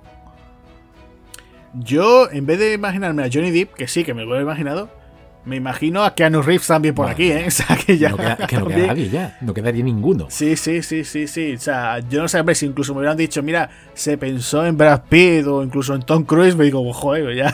Venga, ¿no? Ya, ya lo que pasa es que por aquella época ya tenían. Sobre todo Tom Cruise tenía ya un estatus de estrella, ¿no? Que ya pediría un, un salario bastante amplio, ¿no? Con lo cual, pues el presupuesto se pasaría, ¿no? Eh, Johnny Depp, también hay que decirlo que en aquella época también era como un poco. Él no quería hacer nada comercial, ¿no? Yo recuerdo una época que como que que iba pasando, le iban pasando proyectos y como que él no quería saber nada, ¿no? Yo recuerdo incluso aquella película que creo que hablamos el otro día, ¿no? Eh, la de A la hora señalada. Yo creo, yo creo que incluso le, le tuvieron que, darle un poco, su agente tendría que estar ahí detrás de él y dice, pero tú tienes que hacer esta película porque, porque por lo menos que hagas algo que, donde no tengas que ir maquillado ni disfrazado de algo raro, ¿no? Que vayas de persona normal, ¿no? Pues, pues la verdad es que sí, hubiera sido curioso verlo. Eh, no sé, no me lo imagino, ¿no? En aquel momento, ¿no? Pero bueno, sí, sí, eh, sí era total, eh, cuestión de, de imaginárselo con, simplemente con su pelo largo, maquillado y de negro. O sea, fácil, ¿no? Para aquel momento fácil. Sí, sí, además que le, pones el, le pones el disfraz de, de. Exactamente, el mismo, bueno, le pones el disfraz de manos tijera, pero sin las sin las manos, ¿no? De tijera y es que tienes casi al cuervo, ¿eh? O sea, va con ese, negro, ese toque de negro brillante también, ¿no? Hay que decir que también el uniforme que lleva, un uniforme entre comillas, ¿no? La vestimenta de Brandon Lee va totalmente con, con, cinta, ¿no? Con una cinta de, negra y la verdad que se parece bastante, o sea, tuvieron bastante. Eso es lo que pensó James Hobart, ¿no? O sea, él lo dijo, ¿no? Eh, lo, reconoció, dijo que originalmente lo que quería hacer era eh, cuando conocía a los ejecutivos de la película, o sea, le ofrecieron a J. Hobart, o sea, el creador, le ofrecieron hacer un musical con Michael Jackson. Sí, porque es curioso en ese aspecto, el tema, si nos ponemos a hablar de, Michael Jackson, eh, se da el caso de que, bueno, después empiezas un poco a investigar sobre su vida y él le gustaba mucho el tema del cine, él estaba con con el tema de que quería haber hecho una carrera más mayor en el, dentro del mundo del cine. Él hizo sus pinitos, digamos, ¿no? Hizo, por ejemplo, recordar esa aparición en, Hombres de Negro 2, ¿no? Que hizo un cameo ahí un poco raro. Aparece, por ejemplo, en el, Mago, ¿no? Que fue una versión setentera del Mago de Oz, ¿no? Que también él estaba por allí participando, que hacía del hombre de... El hombre de... El hombre de... Ay, ¿cuál era? El espantapájaros, perdón. Y después, bueno, aparte de sus incursiones en el mundo del tema del videoclip, ¿no? Eh, pues, por ejemplo eh, quiero recordar que también se quedó, por, por, ejemplo, con ganas de haber participado en Hook con Steven Spielberg nada menos. O sea, que incluso quería que él, que él interpretara a Peter Pan nada menos. O sea, tú imagínate, e incluso tenemos el caso también que la gente dirá, pero dila, hombre, dila, Moonwalker, ¿no? Que fue aquel también eh, como una especie como de grandes éxitos, ¿no? Donde él mezclaba un poquito de película, ¿no? Una pequeña historia con, con, unos cuantos videoclips, ¿no? O sea, que él siempre se quedó con las ganas, ¿no? Él siempre estaba con... Incluso no sé si tú lo sabes, se quedó con las ganas de, participar en la, segunda entrega de segunda trilogía de Star Wars, que quería incluso haber interpretado a Jar Jar Binks. O sea, eso, dicen que eso es verdad, ¿eh? Que dice, o sea, que tú imagínate, ¿no? O sea, que, lo de Michael aquí haciendo un musical, pues sí, me lo creo, me lo creo porque ya te digo que es que él siempre quiso participar en el tema del cine, él quiso, eh, vamos, le interesaba mucho, le gustaba mucho el cine. Y de hecho, bueno, imagínate, ¿no? La cantidad de, actores. ¿No recuerdas de tú, por ejemplo? Eh, yo recuerdo que Willie Snipe, por ejemplo, aparecía en Bat, Eddie Murphy también, otro de sus videoclips, muy amigo también de Macaulay Culkin, y no, no vamos a hacer más menciones de ese tema. O sea, con lo cual yo creo que yo digo que, que, Michael sí estaba interesado en el séptimo, en el séptimo arte. ¿eh? Sí, seguramente algún, algún oyente, Agustín, de estos que, que odia a Jar Binks, eh, gracias a ti, o lo odiará más o lo empezará a querer. ¿no? Sí, la verdad es que eso nunca, nunca sabemos, ¿no? A ver, ¿qué, ¿qué, hubiera sucedido, no? O sea, ya te digo, igual que, por ejemplo, el proyecto de Hook, ¿no? Si Hook también estaba planteado como un musical, eh, de hecho solamente se salvó creo que una o dos canciones en la película final de Steven Spielberg. Imagínate tú, ¿no? Si, si ese Peter Pan hubiera sido Michael Jackson, ¿no? O sea, hubiera sido una cosa cuanto menos curiosa. Hay que decir aquí que, en, esta, en esta película los estándares de, seguridad a la hora de, cambiar las armas se modificaron. O sea, a partir de, digamos que de... Siempre, siempre pasa, ¿no? O sea, estamos acostumbrados a verlo tanto en el telediario como en cualquier tipo de noticiero, en cualquier tipo de noticia, de periódico, siempre que hay algún algo, siempre que hay algo fatídico es cuando se cambian las normas. No, se pueden cambiar un poquito antes, o sea, esos estándares de seguridad. De tú has dicho que la película se, se rodó, o sea, está ambientada en Detroit, pero se rodó en, en otro sitio, como has comentado, en Carolina del Norte, me parece que has dicho. Eh, sí, sí, mira, GIG tiene un. Vamos, la película tiene una filmación. Eh, tuvo localización en los estudios de Los Ángeles, en los estudios de Carolina del Norte y en otras localizaciones cercanas a ese estudio. Con lo cual, pues, como hemos comentado en otras ocasiones, ¿no? Fíjate tú, en la última entrega de Rambo nos dicen que está en México, pero en realidad es, Canarias, ¿no? Y dices tú, bueno, pues. Eh, o sea, y eso pasará en muchísimas otras películas, ¿no? O sea, que, aquí pues, pues sucedió lo mismo, ¿no? Nos, nos dieron gato por liebre, ¿no? En ese aspecto. Bueno, Agustín, como ya hemos hablado bastante sobre este trágico fallecimiento de, Brandon Lee, y sobre un poco sobre la preproducción y sobre el casting. ¿Qué te parece si antes de entrar en materia, ya que esta película no solamente es visual, sino que también contiene un score brutal de Green Rebel y también un su pedazo de banda sonora, ¿no? Eh, ¿Qué te parece si, escuchamos una llamada que hemos hecho a, nuestro amigo Fran Beltrán? Pues sí, vamos a pasar a, Fran Beltrán a ver qué nos tiene que contar de la banda sonora y de la película, ¿no? A ver qué nos dice. ¿Qué tal, Fran? Bienvenido aquí a Espartanos del Cine. ¿Qué tal? ¿Cómo estamos? Un placer. Pues nada, un placer para nosotros tenerte aquí de, invitado porque, hombre, es que ya, ya bastante tiempo que, hombre, que, nos, conocemos y que además que seguimos en, además en tu, en tu, esa nueva aventura, ¿no? Del secreto del pentagrama, ¿no? Que además eh, recientemente, hombre, hemos podido disfrutar de, de, esa, de ese último, ¿no? Ese último podcast que has hecho eh, con el tema de, la saga de Rambo, ¿no? Una saga muy importante, además con, el maestro Jerry Goldsmith, nada menos, ¿no? Vaya, eh, era un especial que tenía muchas ganas de, hacer, aunque he pisado uno de, de Abel Korzenowski, que me van a matar los que lo querían, pero la verdad es que tenía muchas ganas de hacer y estoy muy contento con la respuesta, la verdad muchas gracias. Pues nada, yo, yo también agradecerte, hombre, desde que has empezado, la verdad que, que lleva, vamos, unos programas bastante, bastante buenos, muy buenos. Vamos, yo con el de la Canon también aluciné, con el que has hecho también especial de superhéroes, también, vamos, a yo cada vez que sale notificación, un nuevo, un nuevo programa de, del secreto del pentagrama, ahí, ahí me tienes ya de seguidor fijo, vamos, sin problema. Javi, ¿tú querías comentarle aquí algo a Frank? Sí, ya que, bueno, es una película, El Cuervo, ya todo el mundo la conoce.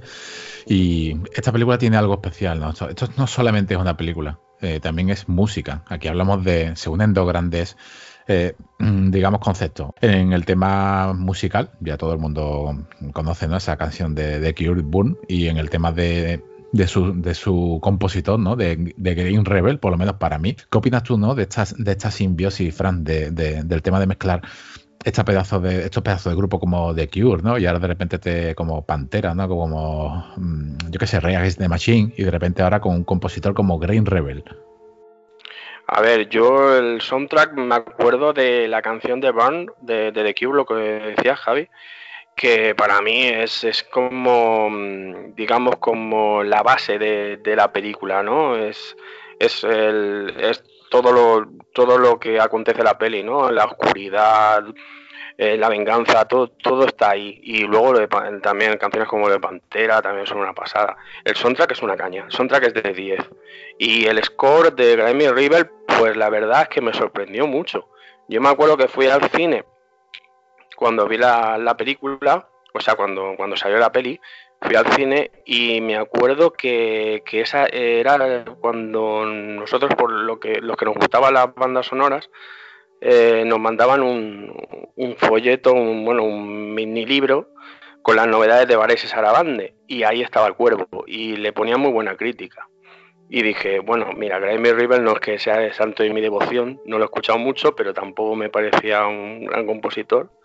Y fui, cuando fui al cine me quedé sorprendido, porque es que, o sea, e, es como mm, un protagonista más la música, la guitarra eléctrica, sobre todo esa guitarra, ese solo de guitarra eléctrica que, mete en el tema Inferno, es, que es alucinante. Y toda la atmósfera gótica que, que, traduce ¿no? en música es, es increíble. O sea, para mí, tanto la simbiosis entre, una, entre el soundtrack y el score eh, yo para mí es una maravilla, es de lo mejor.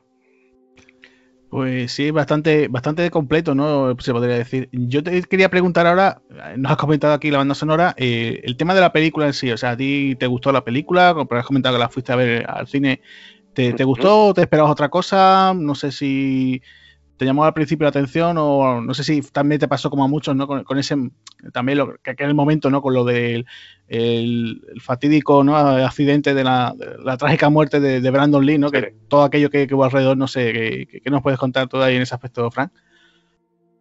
El morbillo ese de, de, lo de Brandon Lee, pues sí, yo me acuerdo que en imágenes me parece que, leí la noticia, bueno, que se habla cuando hicieron el especial del Cuervo, o en el no sé si estaba todavía el Fantastic Magazine, me acuerdo.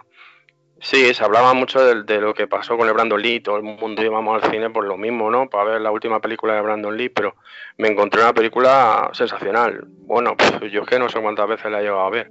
Y en el cine es que tiene una fuerza apabullante. Luego también me recordó mucho no sé, a lo mejor algunos del cómic me van a matar, pero me recordó mucho, me recordó mucho al estilo Batman, ¿no? A ese, a ese estilo de Tim Burton, de, de, esa oscuridad, de esa, de ese, de ese, de esa fantasía gótica, ¿no?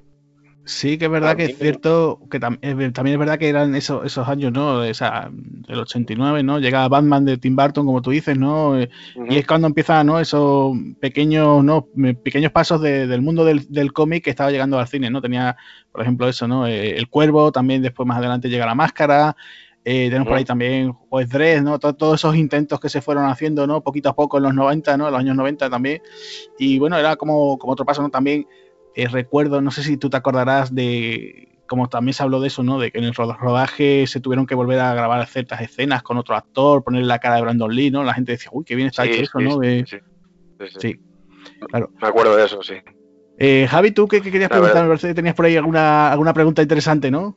Sí, sí. Eh, en base a, ahora que ha salido ahora que ha salido el tema de, de, Brandon Lee, ¿no? De su, de su trágico fallecimiento, ¿tú crees que esta película sin, sin él y sin su banda sonora y ese score, ¿hubiese sido exactamente lo mismo? Yo creo que no. Y aparte, cuando ahora se ha hablado de, que se quería hacer un remake, aparte que decían que querían que fuera Jason Momoa, si no me acuerdo, no recuerdo mal. A ver, a mí me gusta mucho Jason Momoa y sí, lo veo, lo veo, lo veo en la película, pero es que para mí no habrá otro como Brandon Lee. Aparte, bueno, la secuela es que yo no buscabas esa esa interpretación que hizo Brandon Lee, ¿no? Yo creo que no sería lo mismo. Y luego también si quitaran al compositor de Grammy River, como si ya me cambiaran los soundtracks y las canciones, tampoco sería igual. Yo para mí es que la primera es la, es la clave. Es que es todo, es, es, es, es como un conjunto que se hizo, que quedó perfecto. Claro que hoy en día ¿no? que, Jason Momoa sería el cuervo, pero ¿qué grupo que sería? ¿Qué, estaríamos escuchando? Maluma, ¿no? Yo quiero sé, tío, con esto del reggaetón, imagínate, yo qué sé, imagínate si mete a, a J Balvin, yo me mato ya. claro, claro. Me pego un tiro. es que no, no, no sé, hay grupos guapos, ¿no? De, heavy que podían meter, por ejemplo, Cradle of Field siguen, siguen activos. Podían meter alguna canción de Cradle of Field, de death metal o algo así, pero no sé, es que yo no lo veo, no lo veo. Sinceramente, ahora mismo, si me quitan a Grammy Rebel como si me quitan, si ya vuelven a, meter otras canciones, no sería igual. ¿Qué va? Claro, eso, eso, mira, ahora que lo estamos, lo estamos aquí comentando, y me recuerda un poco también, como un poco al caso también de, lo que le pasó también a los inmortales, ¿no? La, primera, todo el mundo encantado con ella, ¿no? Funciona lo que es a, nivel visual y también el tema de la, de la, música, tanto las canciones de Queen como eh, el trabajo que hizo Michael Kamen. Y aquí al cuervo podríamos decir que casi pasó lo mismo, ¿no? O sea, un gran éxito con la primera entrega y ya después las secuelas pues fueron cada vez a, peor, ¿no? O sea, en ese aspecto eh, yo creo que hay cierta similitud. No sé si vosotros también lo veis en ese aspecto, ¿no? Sí, sí, más o menos, porque los inmortales, cuando tú escuchas el tema de Michael Kamen, ¿no? El momento en que están entrenando ahí en la montaña, eso es, es épica. Es que, es que te pone los pelos de punta. Luego ves las siguientes entregas y ya no es lo mismo, ya, ya ha cambiado todo. A pesar de que está Sean Connery en la segunda, sigue estando, pero aquello era un sin Dios. La segunda parte, que aquello no se podía ni coger ni, ni, ni, con pinza. Y, el cuerpo pues le pasa igual, va perdiendo fuerza. Va perdiendo fuerza. La segunda parte con. No me acuerdo ahora quién era. Vincent Pérez. El que está. Vincent Pérez, eso. Vincent Pérez, sí es que, mm, es que no tenía. Iggy Pop me parece que estaba de malo. Sí, sí. Y, Thomas Jane, ¿eh? sí, el Thomas Jane estaba por ahí también dando vuelta. Pues es, mm, a pesar de que estaba Grammy River, pero es que no era el mismo, o sea, no era lo mismo. Y luego la tercera, eh, la de Salvation, eh, cambiaron el compositor y fue Marco Beltrami. Y bueno, también sí hace un buen trabajo, pero tampoco es igual. Es que, no sé, ya te digo, es que es, es que yo creo que son películas que no se tendrían que, ni que tocar. Sí, y date cuenta, has hablado de esas tres, pero nos queda nos queda una última, cuidado, ¿eh? con Edward Furlong pasado totalmente de rosca, que esa yo no conozco a nadie, o sea, no tengo, no tengo la suerte de conocer a nadie físicamente que la haya visto, ¿sabes? Yo, ah, yo, yo eso me parece que yo no sabía ni que existía. que va, que va, no tenía ni idea, tío no tenía ni idea. Yo sé esas tres y la última la vi porque me escuché la música me pareció un poquillo que estaba bien, por el marco del trami siempre es algo interesante. Y vi la película y bueno, pasable, pero tampoco no llega a lo de Brandon Lee. Es que lo de Brandon Lee, eso ya es mítico, ya se queda ahí, es una leyenda. Mira, aprovechando que mencionas a Brandon Lee, eh, Fran, te iba a preguntar, eh, si, si, él no, bueno, no hubiera fallecido, ¿tú te lo imaginas haciendo otro tipo de films, no solamente dentro del mundo de las artes marciales, sino más como este estilo, estilo en plan El Cuervo, o incluso como se, se hablaba en, su día, ¿no? De que a lo mejor, eh, yo qué sé, pues si hubiera estado vivo, a lo mejor te lo hubieras encontrado protagonizando Matrix o cualquier otro tipo de film así de ese estilo. ¿Tú te lo hubieras visto o, o no? Yo creo que puede ser, porque aquí no, aquí nos nos sorprendió con, este registro ¿no? de, que hizo de, en el cuerpo. Nadie se lo esperaba después de Rapid Fire y las de Little Tokyo, Ataque Frontal y todas estas. Para mí me, me sorprendió muchísimo. O sea, hay momentos, por ejemplo, el momento en que, en que llega ahí al cementerio, ¿no? Y sale aquel tema, ¿no? Es que, bueno, la, banda sonora tiene dos temas. Tiene el tema este del, de la guitarra y luego tiene el tema, el tema bonito, ¿no? El tema, el tema emotivo, que es precioso. Sí. Pero ese, ese momento yo me quedé flipando con él, con Brandon Lee. Yo me, no me lo esperaba. O sea, es que fue una sorpresa la película. Fue son de esas pelis que cuando vas al cine...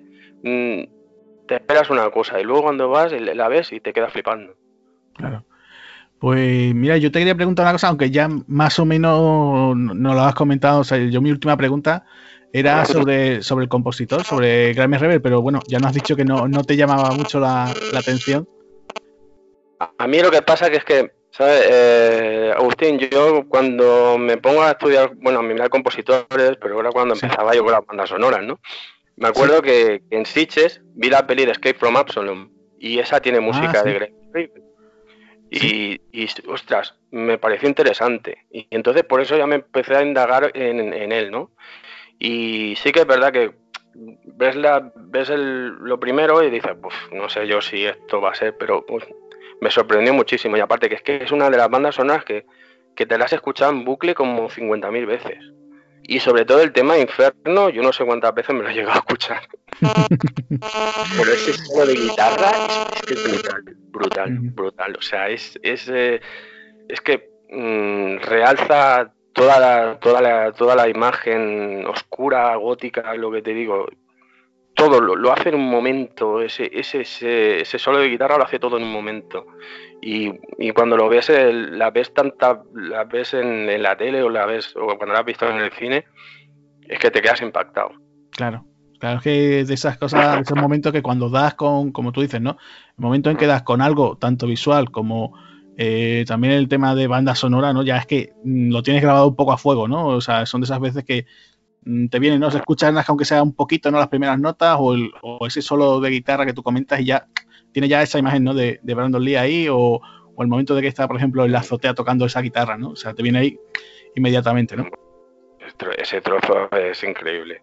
Es que te Sí. pone los pelos de punta. Y sobre todo el momento en que sale la, la canción de Born de, de The Cure, que se Sí. está el maquillando, ese momento es, es, que, es que narrativamente, musicalmente, narrativamente es increíble. Porque es que te lo explica todo en un momento. Es, la- es el momento en que él se va preparando. Se, ya, ya empieza la venganza, ¿no? Digamos. Sí, sí, Es, es sensacional. O sea, y la, la canción te lo dice todo. claro. Eh, arder, ¿no? Arder ya directamente, ¿no? Pues, ¿sabes? Va, va- va a pegar un petido todo que verás. Pues sí, sí, sí, Y- va a ser tremendo. Sobre lo que te decía Grime Rivel, es un compositor que poco a poco, cuando vas indagando, pues te vas dando cuenta que, que no, no es tan malo. Por ejemplo, el Street Fighter, es Sí. el tío se monta una, una banda sonora acojonante. Y en blanco, en Porque es que blanco es humano, ¿eh? súper espectacular. Y Blanco Humano, Blanco Humano hace cosas, o sea, juega con sonidos que te lleva a- a- al misterio, al también a la, a la intriga, a esa caza, ¿no? Que, que no sabes mm, esa organización por dónde va a salir o lo otro, y luego el, fi- el final con, con el estallido ese de, Sí, de tiros que, que te lía, ¿no? Ese Cierto. momento también, hay, hay momentos sensacionales. Sí, sí, la verdad es que sí, que en, en Blanco Humano más que también juega, como tú dices, ¿no? Eh, te mete a lo mejor un corte, pequeño corte así como de blues, después música más la típica de Nueva Orleans, ¿no? Eh, va jugando un poco, ¿no? Y la verdad que queda muy bien, sí. Pues, Javi, western. Claro, ¿Te igual, igual, exacto, exacto. Yo recuerdo también, le recuerdo también eh, la banda sonora de Haber estado al amanecer, que también tiene un par de cortes eh, que quedan bastante bien, ¿no? Que te meten dentro de, de ese bar, ¿no? Que, que- dices tú, bueno, aquí se está cociendo algo, ¿no? Y la verdad que está, está bastante bien. Eh, que Sí, ya. Sí, sí, dime, Frank. Sí, sí, sí, sí que es verdad, sí, sí. Tienes, Pues- sí, sí, tienes toda la razón ahí. Vale, pues eh, mira, eh, Javi, ¿tú querías comentarle alguna cosa más a Frank? No, no, no, nada, ya, ya esto la, lo cortaré. De acuerdo. Bueno, pues Fran, pues eh, muchísimas gracias. Eh, recordar aquí a todos nuestros oyentes, recordarlo, eh, Fran lo, lo podéis, eh, podéis escuchar en, en el podcast El secreto del pentagrama. Y yo lo único que preguntarte, ¿qué es lo, lo siguiente que tienes para tu podcast? Uy, uy, uy. A ver, lo siguiente va a ir directo a la yugular, porque vamos a hincar el diente muy largo. Ah, Nos muy vamos bien. a ir a un especial de Drácula. Ah, muy bien, muy bien. Sí, vamos a repasar, bueno, eso es lo que intento, quiero hacer. Eh, vamos, a, vamos a repasar mi- mis pelis de Drácula favoritas, desde la Hammer hasta... Os voy a sorprender con Drácula, la leyenda jamás contada. Claro, la de. Sí, la última, ¿no? La que protagonizó, me parece que era Luke Evans, ¿no? Me parece, ¿no? Sí, sí, que bueno, que tampoco es de miedo, tiene algún momentillo así, pero oye, a mí me pareció muy interesante. Yo no sé por qué le dieron tanta caña. en- Incluso fue cuando se pensaba que iba, iba a empezar esto de la Universal otra vez, ¿no? Los, Sí. los monstruos, ¿no? Y al final todo se quedó en agua de borraja, pero no sé. De acuerdo. Pues nada, dicho, Fran, muchísimas gracias. Y nada, pues nosotros continuamos aquí con, con nuestra aventura con el cuervo. Gracias, Agustín y Javi. A ti. Hasta luego. Saludo. Bueno, pues muchas gracias, Fran Beltrán. Lo podéis seguir todos en las redes sociales como arroba beltránfran1510. Así que muchas gracias por haber participado. Te volveremos a llamar para que nos comentes sobre alguna otra banda sonora. ¿Y qué te parece si empezamos con, con la película? Primera cena. ¿Qué es, lo que, es lo primero que vemos cuando aparece la película? ¿no? O sea, directamente aparece, ¿no? Brandon Lee, el cuervo. O ya te está diciendo que es su, el único y exclusivo protagonista. ¿Qué es lo que vemos? Estamos viendo como una especie, ¿no? Ya, nos suena raro, nos suena, nos aparece una voz en off de, una chica, una niña. Esta voz en off mm, principalmente no estaba pensado ponerse, es una voz en off que se hizo por el fallecimiento de Brandon Lee, porque no sabemos si verdaderamente él iba a hacer esa voz en off o, o tenía pensado meter o introducir algún tipo de escena. Este tipo de maqueta a mí me encanta. O sea, es una maqueta artesanal, una maqueta clásica, esa ciudad ardiendo con esa, esa, esa pedazo de ventana, ¿no? Que, es tan icónica de esta película. Y aquí es donde vemos principalmente eh, a uno de los, de los actores que tú dices, bueno, ¿y, qué hace aquí? Que me suena, ¿no? A este, a este, a este cazafantasmas. Sí, porque es que ya te digo, yo es que Nick Hudson, eh, después de los cazafantasmas, toda la gente dirá, bueno, y el, eh, el, negro de los cazafantasmas, ¿no? Creo que diría mucha gente. ¿Qué, qué más películas ha hecho, no? Entonces, eh, bueno, este señor ha hecho mucho más trabajo, ¿no? Yo lo recuerdo también, por ejemplo, en Congo. No sé si tú te acuerdas de aquella película de Frank Marshall, la, ¿no? La compré en VHS. Yo, yo la vi en cine. lo, tuyo es peor, ¿eh? Bueno, yo la vi de gratis en su momento. Bueno, en total, que, que, es un actor que, bueno, después ha participado en muchos otros proyectos. Eh, lo que pasa es que siempre eso, la gente lo, recordará por ser Winston en Los Cazafantasmas. Bueno, y aquí pues interpreta a un policía, ¿no? que conoce el caso, ¿no? de ese asesinato, ¿no? Ese doble asesinato de, esa pareja de novios, ¿no? Donde, bueno, pues Eric es el, es el que, cae, ¿no? Entonces, bueno, pues eh, vemos, ¿no? Como le está, digamos, un poquito investigando, ¿no? Digamos que es de los pocos personajes buenos que tiene la cinta, ¿no? Porque aquí casi todo el mundo o es corrupto o es un villano, ¿no? O, o muy poquitos, ¿no? Salvo la chica, ¿no? Y, poco más, ¿no? O sea, que aquí en realidad eh, este es el hombre, ¿no? Que, está un poco detrás de eso, ¿no? incluso le están haciendo otra vez las referencias, otra vez. Va a llegar la noche del diablo, la noche del diablo, ¿no? Y ya está diciendo, bueno, ya la que vamos a tener este año, ¿no? Sí, aquí es donde la película no se corta, la película empieza ya eh, digamos a saco, o sea que no, sabemos verdaderamente qué es lo que hay rodado de esas 16 horas. Su, la muerte de eh, de Brandon Lee. O sea, se, en, el juicio se llegó a un acuerdo y una vez que se mostraron las imágenes para, ¿no? para intentar buscar ese, ese culpable, se, se, destruyeron esas cintas. O sea, se supone que se han destruido, entre comillas. Eso no lo llegaremos a saber nunca. Sí que se llegó a un acuerdo, se llegó a un acuerdo con la, con la de sobre unos 3 millones de, dólares con la madre de, Brandon Lee, que sí que se lo reclamó y al final pues sí que se sí que aceptó a poner para Brandon y Elisa, ¿no? Sí que aceptó a, que la película se estrenase pues un año, un año después. No solamente estamos viendo aquí a, este, a este actor, ¿no? A este cazafantasma, que cuando lo vemos yo, yo pienso siempre en, en, en cazafantasmas, ¿no? Pero lo que pasa es que aquí al final sí casi es un tiroteo mira que para la acción, pero la verdad que da el callo. Además, no es una película que tenga un toque simpático, pero sí que es como te has comentado, no es el único personaje que puede ser mm, relativamente bueno. ¿Qué, ¿Qué, es lo que más vemos? Pues ya vemos unos arquetipos de personajes.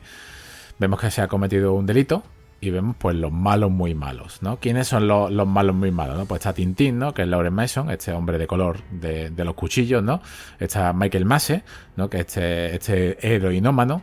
También está pues David Patrick Kelly, ¿no? Que este Tiber, ¿no? Que este, este personaje que tiene uno de los mejores fatalities del cine, que ahora lo, lo comentaremos.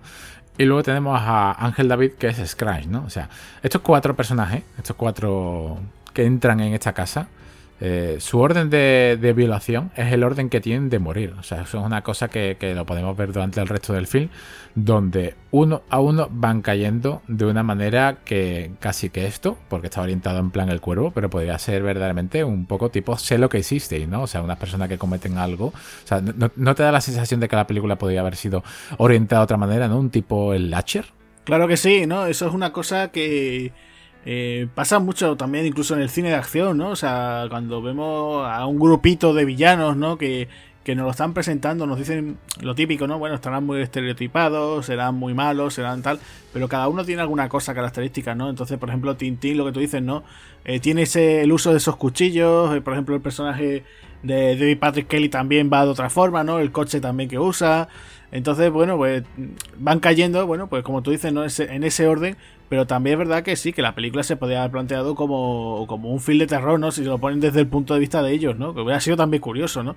Eh, plantearlo de esa forma, ¿no? Simplemente decir, oye, pues mira, eh, no es Freddy Krueger, no es Jason, pero tienes aquí a, ese otro, el cuervo, que va acabando con ellos, ¿no? Sí, eh, sabes que el, el actor Lauren Mason con su, con su cuchillo verdaderamente estuvo asesorado durante el resto del film, o sea, durante su, su participación por un, por un experto ¿no? en ese tipo de en ese tipo de armas y la verdad que lo hace bastante bastante interesante. ¿Te diste cuenta de un detalle? Eh, cuando estamos acostumbrados a ver estas películas de... Tú has comentado que es una película al principio del podcast. Has comentado que es una película de las primeras que hubo así tipo de, de superhéroe. Me viene a la cabeza dos años atrás cuando vimos Batman, por ejemplo, de, de Tim Burton cualquiera de sus dos partes, esos periodistas, si te das cuenta, siempre llevaban ¿no? esas cámaras con esas bombillas, esas cámaras clásicas. Aquí no sabemos verdaderamente en el año en que estamos, pero sí que sí que es un poco atemporal, ¿no? Vemos ese, vemos ese, eh, esa tecnología donde ese, esos, digamos, esa prensa, ¿no? Esa, esa fotografía clásica y te rompe un poco con, la estética. No sé exactamente de dónde han querido sacar ese tipo de, de efecto, pero la verdad que queda bastante interesante. Eh, por supuesto, y además incluso también una cosa eh, que habría que sacar de esa producción también es la fotografía, ¿no? Que tiene una fotografía que si te fijas bien, eh, estamos en el 94, creo que Seven creo que es del año siguiente, y yo creo que también muy deudora, ¿no? Esa estética tan, tan oscura que después y opresiva, ¿no? Con esa lluvia también. que yo creo que, que mucho de esa, como te decía, como Seven o muchísimos otros thrillers, ¿no? De, con, con asesino en serie por medio, yo creo que también copiarían, ¿no? O sea, que también un poquito mm, en ese aspecto, ¿no? Ahí, pues bastante otros film después usarían esa estética, ¿no? Sí, la estética, la estética ha sido, ha sido usada. Por ejemplo, mira tú dónde ha sido usada, ¿no? esa ventana tan icónica también ha sido con el, pequeño se va de marcha, ¿no? Esa película de 1994. Eh, o sea, eh, eh, no solamente eso, sino el, set donde, donde Eric Draven corre arriba, ¿no? Donde, esa, donde suena Nice is Ale eso se ha utilizado en Matrix. Es exactamente el mismo decorado donde Carrie Moss eh, salta al principio de su película, que eso recomendamos que ya aprovechamos y os recomendamos también ese pedazo de especial que hicimos mm, sobre los 20 años de Matrix. Y es una película que se han usado, ¿no? O sea, son cosas que, es una película muy mítica, ¿no? Esa ventana, esa ventana no te recuerda a ti también, por ejemplo, a esa ventana, ¿no? De, de Tarantino, ¿no lo ves tú como un homenaje que hizo Tarantino en Malditos Bastardos? Hombre, yo creo que tendría que tenerlo en mente también, ¿no? Sabiendo cómo es Tarantino, ¿no? Que su mente piensa las 24 horas del día solamente en cine, cine y cine. Supongo que sí, que la tendría también en mente, ¿no? Y además que yo creo que por esta época... Eh, no, ya por esta época ya Tarantino estaba haciendo cosas, ¿no? Pero te voy a decir, no, mira, esta es de las típicas que seguro que Tarantino, en la época del videoclub, eh, cuando era un videoclusero, pues la, tendría por allí, ¿no? Supongo que sí que la alquilaría, aunque supongo que le llamaría la atención. Y, y, ese ventanal es que es muy mítico, ¿no? Esa, ese diseño, ¿no? Como, como está hecho, la verdad es que sí, que, eh, yo creo que tiene que, haber marcado a mucha gente, ¿no? ya aquí vemos como, como, Brandon Lee, pues sale, ¿no? Sale de, su tumba una vez ha transcurrido ese primer año, ¿no? Con ese cuervo, ese cuervo que le hace esa llamada. Eh, ¿Y qué es lo que vemos? Vemos como, como poco a poco el cuervo le va siguiendo, le va siguiendo, le va mostrando como si fuese un videojuego, como si fuese una aventura gráfica, le va mostrando ponte estas botas, ponte esta chaqueta, eh, abrígate y, y venga, tira para tu casa que te voy a demostrar lo que hay.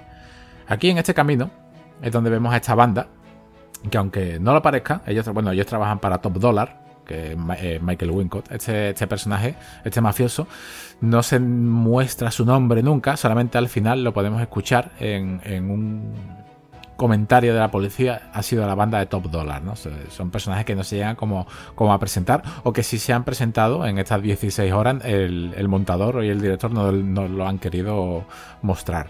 Aquí Brandon Lee, eh, lo que te muestra el film es cómo sube una escalera y llega el personaje de Draven a su casa. Antes de esto, estamos viendo como esta banda, esta banda que trabaja para Michael Wincott, esta, banda que trabaja para, para Top Dollar, estamos viendo eh, cómo está asaltando una tienda de videojuegos, o sea, una tienda de videojuegos, un salón arcade de estos clásicos, un salón arcade de estos, de estos tipos de recreativas clásicas, y lo ha explotado, o sea, está directamente explotando, mm, lo, quiere quemar, ¿no? ¿Qué es lo que pasa? Aquí no lo vemos, pero Brandon Lee es una de las escenas eliminadas que tiene la película, que verdaderamente no sé por qué lo han quitado. Vemos como de ese salón recreativo, o supuestamente de ese salón, sale alguien calcinado por detrás. Estamos viendo como, como, como cuando sale calcinado, él lo toca. Lo toca, está ya a punto de morirse o medio muerto. Y vemos como, le, como aquí es la primera vez que vemos esos flashbacks de esos coloridos, esos colores rojos, esos colores tipo Mandy, ¿no?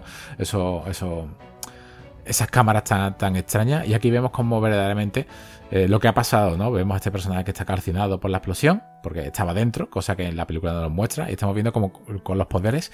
Vemos como las escenas de, de violación pues la vemos aquí con, esta persona. Sabemos cómo ha sufrido las consecuencias de, la banda. Y aquí es donde ya vemos la, digamos que de las escenas, o sea, yo considero que esto también es de las escenas más icónicas de, la historia del cine, que es Brandon Lee, Eric Draven en su apartamento, ¿no? Sí, no, no, te decía yo que, que el tema de este tema, ¿no? También de lo del piso y después esa escena que tú estabas comentando, ¿no? También, pues yo creo que también sería para darle un poquito más de ritmo, ¿no? Porque eh, para hacerte reincidir que es que ellos son los malos, ¿no? Bueno, pues ya te lo están comentando anteriormente, ¿no? Para, para qué vas a dejarnos otra vez, eh, venga, vamos a volver, ¿no? A, a, repetirnos. Entonces yo creo que, que aquí el, el montador, pues dijo, mira, esto fuera porque eh, va a ser simplemente reincidir que son muy malos, ¿no? ¿Para qué vas a estar repitiendo, ¿no? Si ya sabes que ellos han acabado con, el personaje de Eric, ¿no? Sí, lo que pasa, ¿sabes, ¿sabes qué es lo que pasa? Que cuando él sube a su apartamento y toca a Gabriel, esta escena, cuando él toca a Gabriel y empieza a recordar como a, como a, a David Patrick Kelly, ¿no? Como empieza a llegar, ¿no? y empieza a, a recitar, ¿no? Esos versos que todo el mundo conoce. Desconcertado estaba el diablo, ¿no? Y empieza a decirle, esto es pornografía. Esta escena, siempre que la veo, siempre que veo esta escena, por una parte, Mm, se me pone la piel de gallina y casi que las lágrimas me saltan. O sea, me es imposible no emocionarme viendo esta película hasta que suena The Cure, incluso con, con The Cure. O sea, hasta que termina totalmente la toma. O sea, me es imposible. Pero por otra parte, me parece un poco, entre comillas, cómico, porque es que Tiber, o sea, T-Beard, ¿no? Tiber, o sea, este actor, David Patrick Kelly, tiene la voz de Homer Simpson. Ah, sí, claro, el doblaje, ¿no? Claro, sí. Hombre, es que eso es muy habitual. O sea, yo, por ejemplo, eh, creo que sería Carlos, Carlos Revilla, ¿no? Me parece que era el doblador eh, original de, de Los Simpsons, ¿no? Que si te pones a ver los trabajos que hacía en los 80, ¿no? Participaba también poniendo voces en trailers, en películas de acción. Yo recuerdo mucho, muchos títulos de la Canon donde él participó y claro, pues llama mucho la atención. También hay que decirlo que en esta película la voz de Brandon Lee es nada menos que la de José Luis Gil o sea, nuestro, nuestro presidente de la comunidad, ¿no? El más famoso de la televisión, ¿no? Eh, claro, pues decirme que este hombre ha hecho muchísimos trabajos, no solamente como actor, ¿no? sino como actor de doblaje también, y a día de hoy sigue funcionando, ¿no? Como, como, como la voz, ¿no? De, de Buzz Lightyear en todas las entregas de Toy Story, ¿no? Con lo cual, pues, pues fíjate tú, o sea, es la voz de, de Brandon Lee aquí, también ha sido la voz de Jim Carrey en la primera de Ace Ventura, eh, también fue la voz de Patrick Swayze en, en Dirty Dancing, con lo cual, pues imagínate, ¿no? Nunca ha tenido, digamos, un actor fijo que doblar, salvo el caso de Buzz Lightyear, pero la verdad es que es curioso, ¿no? Incluso, claro, ya incluso asocia uno la imagen, ¿no? Eh, vienen fotogramas de esta película, eh, le cambian la cara de Brandon Lee a poner la cara de, José Luis Hill y es como, te viene como un choque, ¿no? Mental ahí que dices, no puede ser, ¿no? Esto qué es lo que sucede aquí, ¿no? Pero es curioso, ¿no? Eh, bueno, Agustín, ¿cómo ves tú ¿no? La primera, la primera gran aparición de él, ¿no? Corriendo por esos tejados, ese, vemos a Eric Draven corriendo y se, y se lanza al vacío, donde cuando cae, si nos fijamos muy bien, no vemos una colchoneta, pero vamos, que lo hace un actor, o sea que se tira otro aplauso por, por los dobles, porque esta película, eh, menos mal que el doble no se hizo daño, porque aquí daños se hicieron bastante, o sea, eh, voy a leer eh, un extracto, vamos a leer un extracto de aquel libro que tenemos de, 90 rebobinados, para que veáis eh, cómo esta película se consideró maldita en su principio, porque nada más que empezó a el rodaje, ya tuvo una serie de, consecuencias, ¿no? O sea, eh, leemos literalmente del libro. Aquí lo dice claramente Oscar Segura. Un carpintero sufrió quemaduras el primer día de filmación.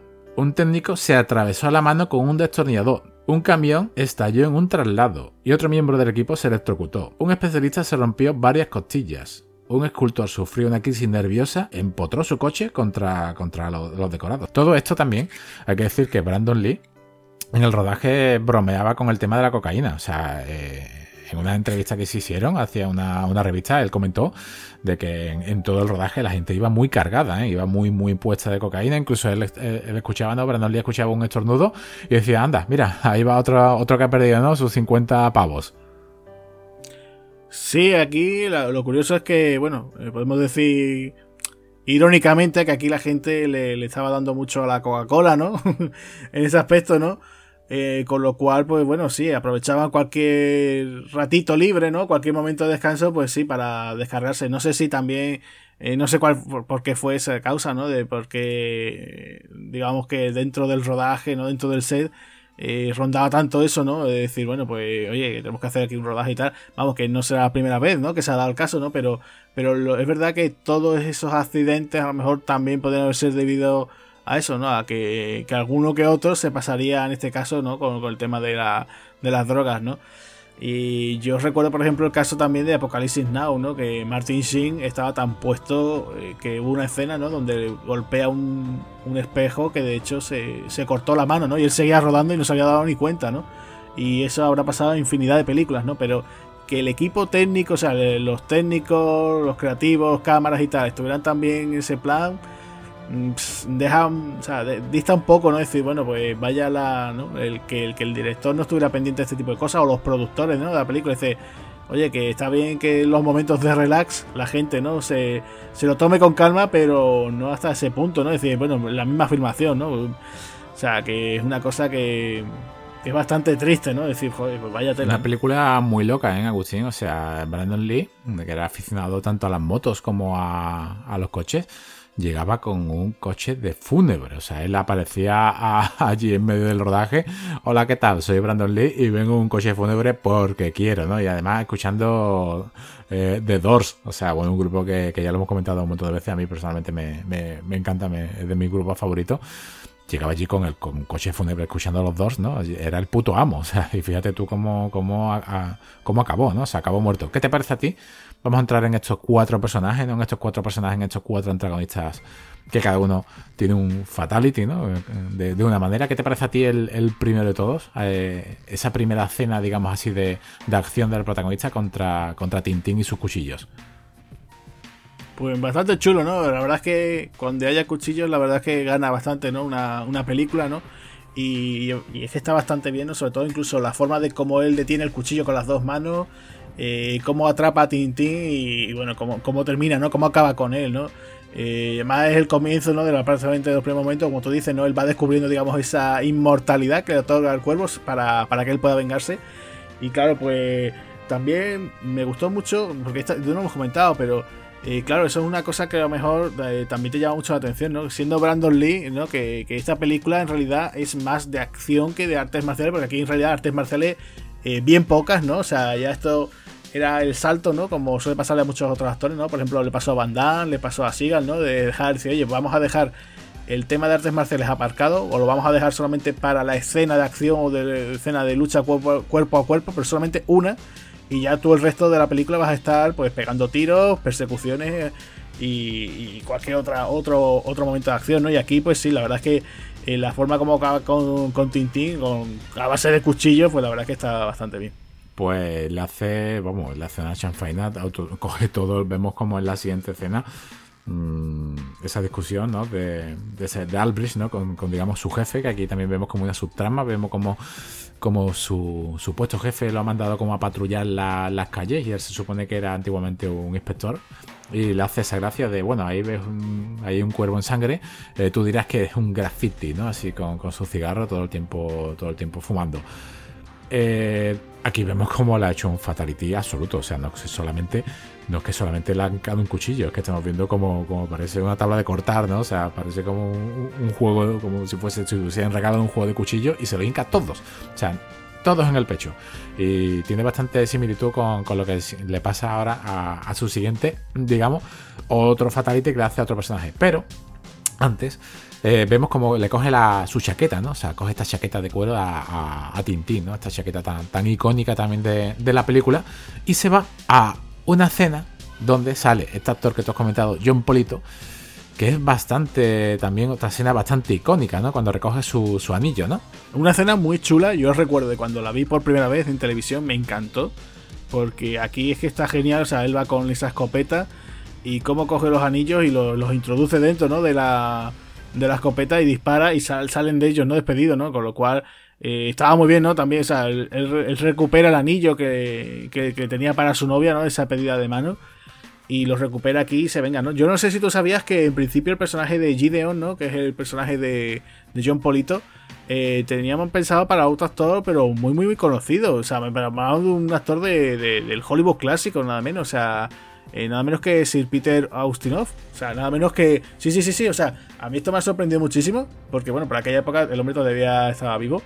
Eh, para que no se acuerde, pues por ejemplo, casi siempre de estos actores que o bien lo veíamos interpretando a Hércules Poirot, ¿no? Eh, cuando había alguna adaptación de, de esas novelas de Agatha Christie, ¿no? Pues si no era David Suchet, que también era un actor que también lo interpretó muchas veces, a ese detective, era Peter Austinov.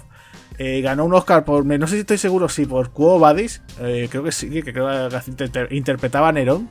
Y, después también lo tenemos, por ejemplo, en Espartaco, ¿no? O sea, uno de esos actores que siempre llamaba era un actor británico, inglés, eh, bastante bastante grueso, ¿no? Bastante rellenito, era gordito.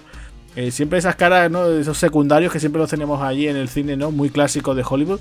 Y, yo es que me sorprendió mucho, ¿no? Eh, que, que, él, que hubieran contado con él, ¿no? La idea, ¿no? Que decían que era ideal. Y si tú después ves el perfil de cómo tenía que ser el personaje y vemos el resultado final con John Polito, pues sí, hubiera quedado, hubiera quedado cuanto menos curioso, ¿no? Una, una aparición eh, pequeña, pero hubiera quedado bastante bien, ¿no? Y, yo te digo, a mí yo creo que es de los momentos que me gustan más de esta película, ¿no? O sea, cuando Eric se hace con el, con el anillo, sale, dispara con, esos anillos que tenía en su escopeta y después esa explosión, ¿no? O sea, bastante chulo, ¿no? O sea, es que para mí me haces un videoclip de eso y, yo es que alucino, ¿no? Me pones a cualquier grupo ahí de fondo y alucinaba, ¿no? Esta escena que comentas fue una de las que salía en el tráiler eh, en español, ese trailer que veíamos en la en televisión, y automáticamente veíamos decir a Brandon Lee, ¿no? O sea, bueno, veíamos decir a Albridge, a este comisario, bueno, a este comisario, no, perdón, a este a esta gente de la ley, veíamos decir como alto, no se mueva, o es hombre muerto, ¿no? Y él decía esa frase de mm, y yo digo que estoy muerto y que me muevo. Eso lo veíamos en el trailer, ya ahí ya nos quedamos con la boca abierta. En esta escena en esta escena de John Polito, en esta escena de Gideon, ¿no? Esta, este, digamos, mm, esto también, este, esto no solamente es un cine de superhéroes, porque hay que decirlo, ¿no? Un personaje de un cómic, eh, una especie de superhéroe, vamos a darlo así, eh, aunque el cómic es otra historia.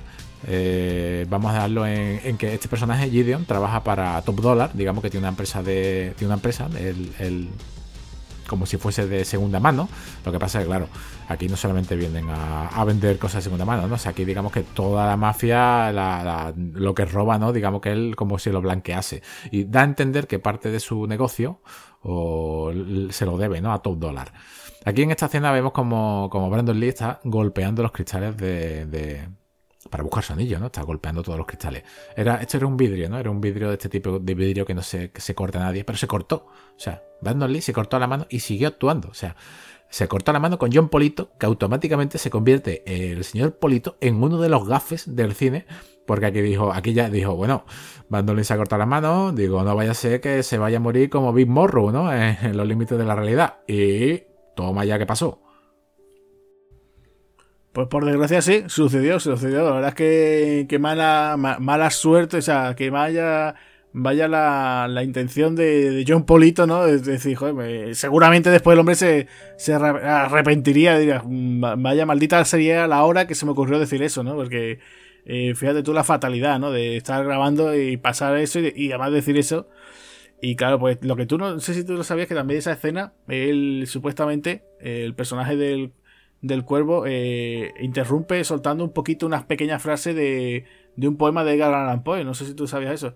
Sí, porque en principio también eso, eh, Eric supuestamente cita erróneamente, ¿no? Pues de la tienda de Gedeón, pues dice algo de, ese cuervo, ¿no? Del poema del famoso el poema del cuervo de Edgar Allan Poe, pues dice de repente escucho un golpecito, mientras que en realidad lo que dice es de repente hubo un golpecito. Pero bueno, simplemente, bueno, no sé si fue un guiño, no sé si incluso en el cómic de Jason Barr eh, lo tenían en presente o, se le ocurrieron a eh, durante la grabación de la película, insertar eso, ¿no? Porque además es curioso, ¿no? Decir, oye, ya que estamos hablando de un cuervo, qué mejor que contar pues con ese, con ese poema tan tan famoso, ¿no? Tan conocido de, de Allan Poe, ¿no? Eh, aquí sale, ahora que has mencionado a James O'Barr, o sea, James O'Barr sale en la película.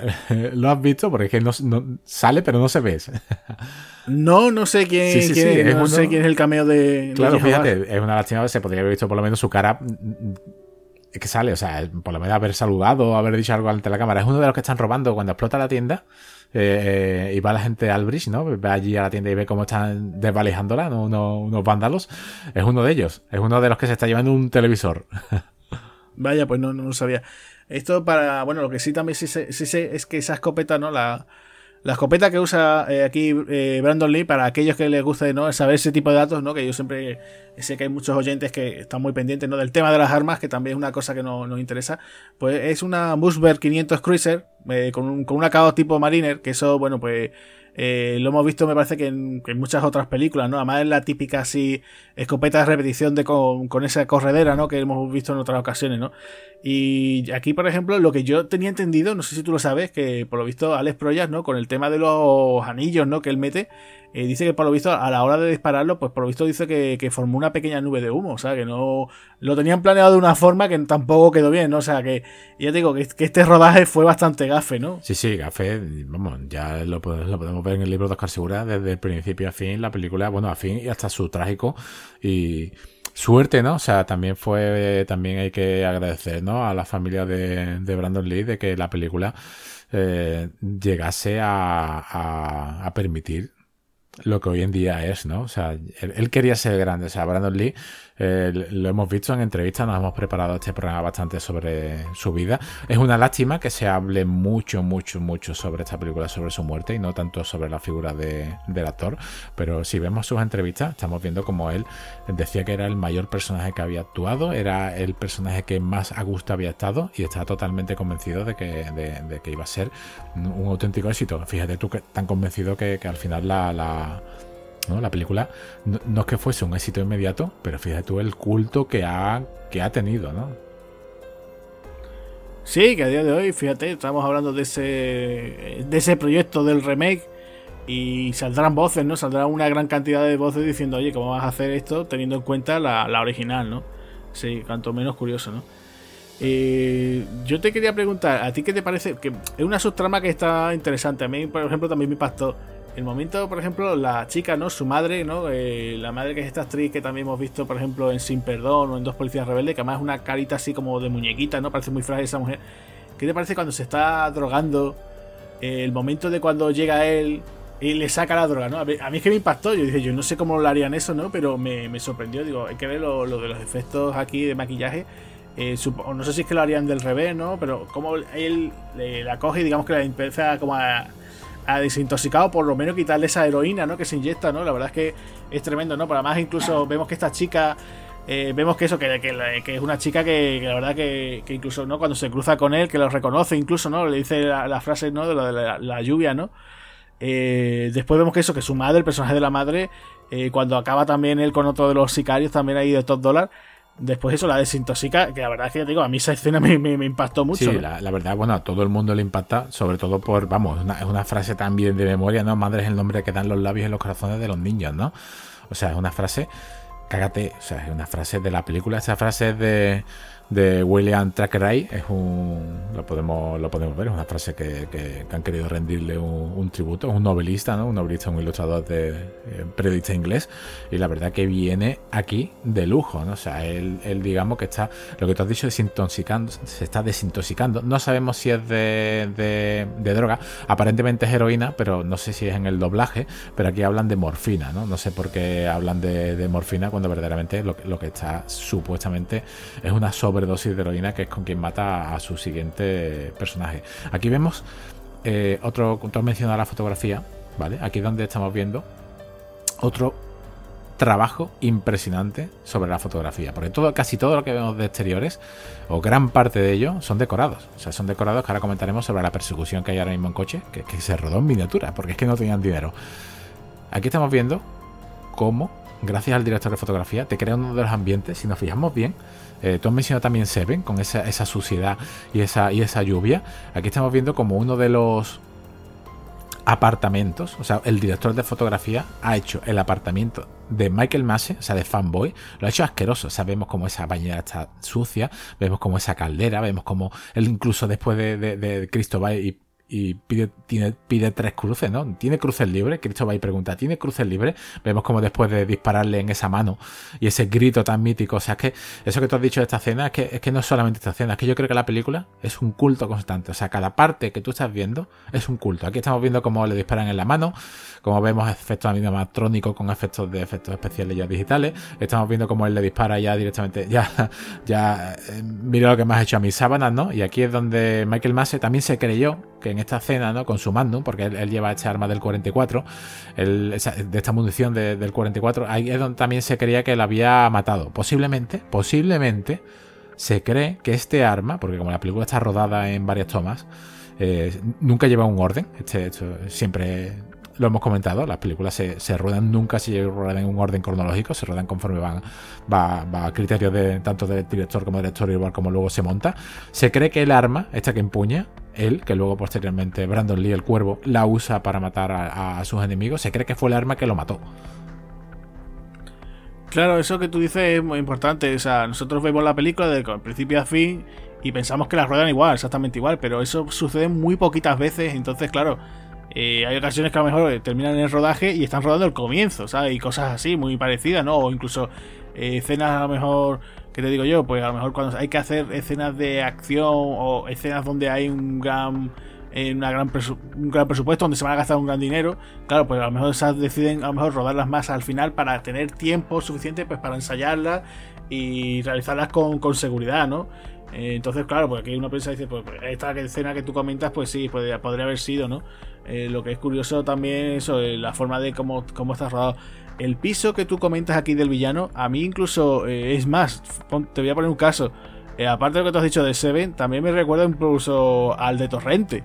O sea, la primera película de Torrente, ¿cómo está? ¿Cómo está? O sea, yo no sé si lo eh, Santiago Segura también tendrá esta película en mente cuando rodó su primer, su primer torrente, pero la verdad es que sí, es que está todo tan asqueroso, tan, tan rancio, ¿no? Como sensación de que está todo como pasado, ¿no? Sí.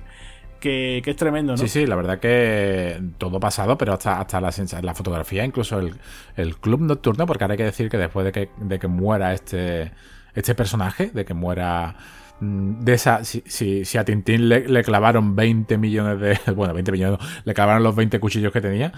Mm, aquí vemos como, como la sobredosis se le ha clavado de, un montón de, agujas. Y aquí es donde aparece por primera vez el club nocturno. ¿Qué tienes que decirme, no? De, ese, de esa especie de club, ¿no? De ese top dólar. Pues mira, esto, eh, por lo que tengo entendido, se ha utilizado en muchas otras películas, ¿no? Por ejemplo, eh, se utilizó en la primera entrega de las Tortugas Ninja Sí, sí, sí, sí, lo utilizaron. Era donde supuestamente ¿no? el clan del pie tenía ahí su, su guarida, ¿no? O sea, lo típico, ¿no? Te cambian cuatro o cinco cositas y ya pueden decir, ¿no? Y por lo que tengo entendido también, otra, otra película relacionada con el mundo del videojuego, eh, como es la, la estación de Super Mario Bros., ¿no? También lo utilizaron, o sea, eh, agárrate, ¿no? O sea, son cosas que, bueno, que ha pasado muchas veces, ¿no? ¿Cuántas veces vemos, por ejemplo, en una película un puente, que ese puente eh, se suele ver en veintitantas películas diferentes, ¿no? Pues aquí igual, ¿no? Aquí han cogido un sitio, de un sitio cerrado, pues la verdad que sí, que lo pueden reciclar, ¿no? Eh, con que le cambien cuatro o cinco cositas, ¿no? Y, para adelante, ¿no? Sin problema. Y la verdad que sí, que ya tengo que, que aquí el club nocturno de Top Dollar, pues la verdad que sí que da esa sensación como de guarida del villano, ¿no? Como del, del jefe final, ¿no? Que también podemos ver a lo mejor en cualquier otro videojuego, ¿no? Exactamente. Y aquí pasamos al, tercero, ¿no? El tercero. Y no sé qué tiene. No sé, no sé por qué ese personaje. Pero de todas las muertes que existen, en casi todas, estamos viendo cómo Iris Driven habla. Igual que he comentado acá al principio. Al principio de, de la película. Como, con esta escena de la que toca al gato a Gabriel, el, a mí me produce un efecto, ¿no? Me produce unos efectos, o sea, me, me, produce dolor. Aquí me pasa exactamente lo mismo. O sea, con, con, este personaje, cuando muere, cuando muere este personaje, con ese coche, con esa escena, aquí se unen. Que, perdona, el coche es un Ford Thunderbird.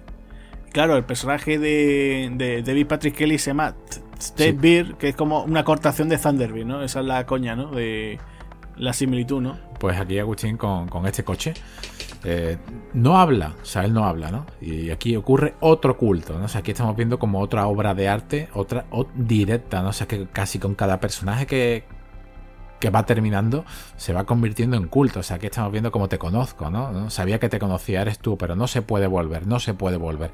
O sea, estamos viendo como, como, como Tibir, ¿no? Está siendo atado con esa cinta de americana, además cinta americana, clásica, a ese, a ese coche que tú has comentado, no, no conocía el modelo, se ve un cochazo.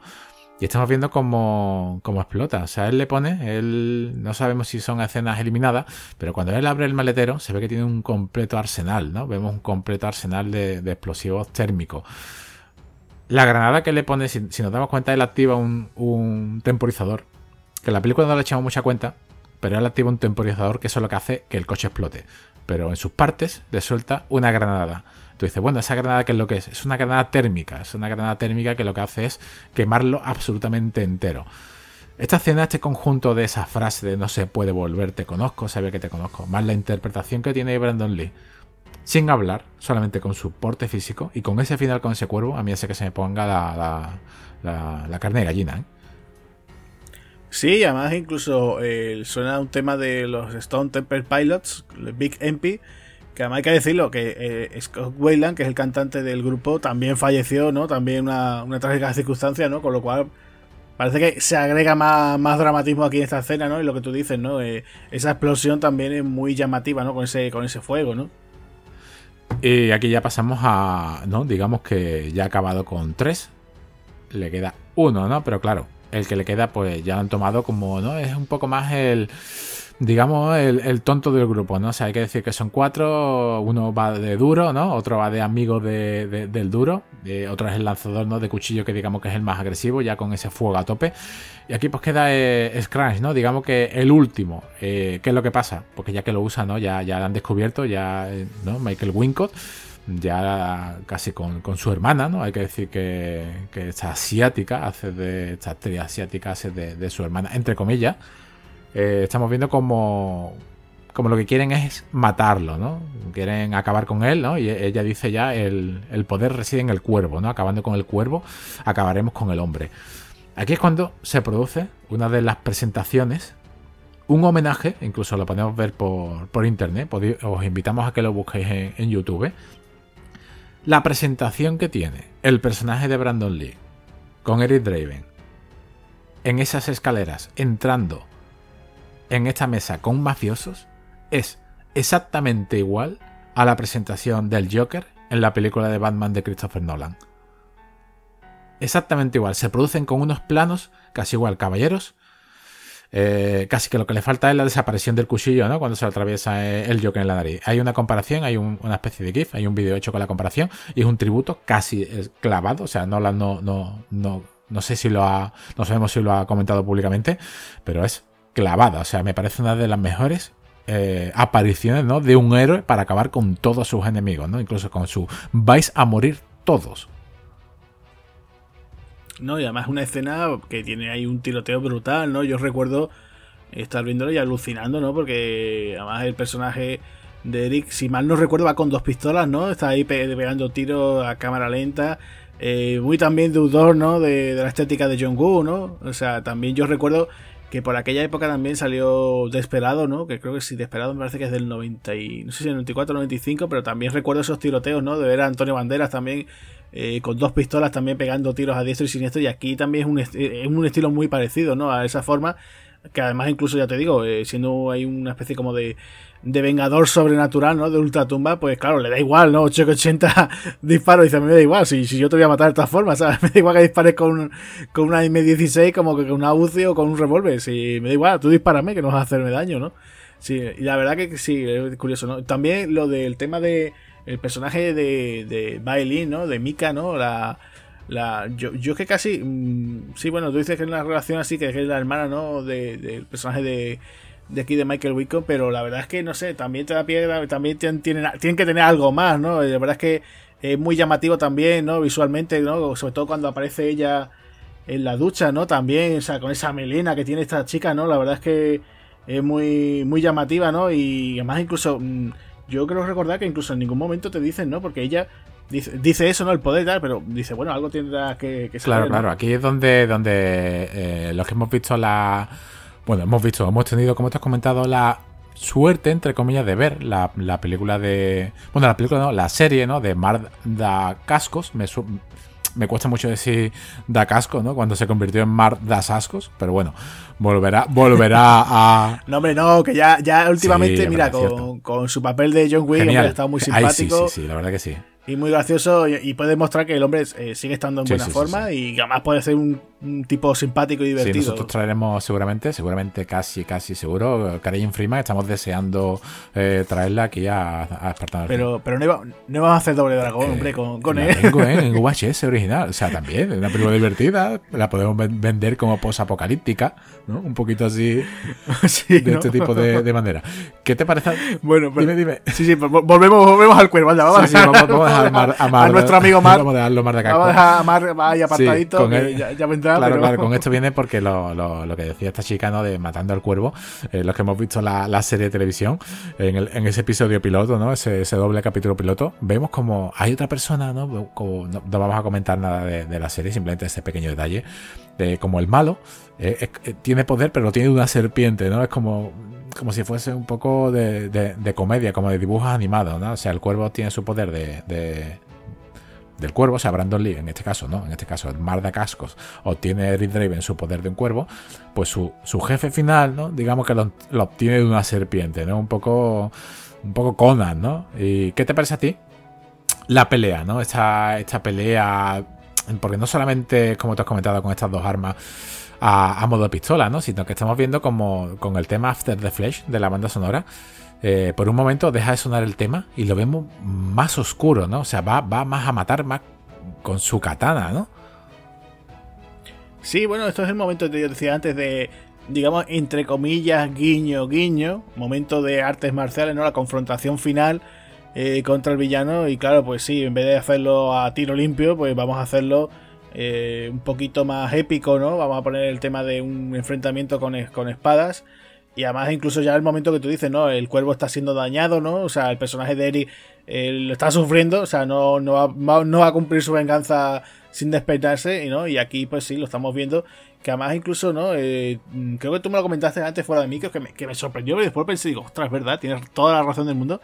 Que esta escena, o sea, lo que es ambientado, porque están ellos dos peleándose en la azotea, es muy deudora, o sea, también bebe un poco de, lo que es el final de La Bella y la Bestia, ¿no? O sea, me quedé sorprendido porque dije yo, ostras, pues es verdad, eh, fíjate tú yo que, esa es una de las películas que aquí en casa mi hermana, no sé, la habrá visto un millón de veces, tiene el VHS ya lo tendrá el pobre, como lo tendrá ya ahí de recuerdo, pero recuerdo eso, eh, que esa película, ese enfrentamiento, la verdad es que sí, que es muy, muy deudor, no sé si también hay, eh, creo, no, no, estoy seguro, si no, coméntamelo, eh, creo que también ahí metieron algo también de, ordenador también, ¿no? Para, no sé si algo, metieron algunas tomas adicionales o algo, no sé, tenía entendido, ¿eh? ¿eh? lo que sí sé que se utilizaron bastantes tomas del cuerpo. O sea, lo que fueron de, su parte del cuerpo. Hay, hay partes de luchas que sí que no es él. Se supone que todo eso lo hicieron en la oscuridad. Lo que pasa que, claro, mm, es muy extraño que hoy en día no se haya hecho una especie de documental, ¿no? Con todos los tipos de documentales que hay hoy en día,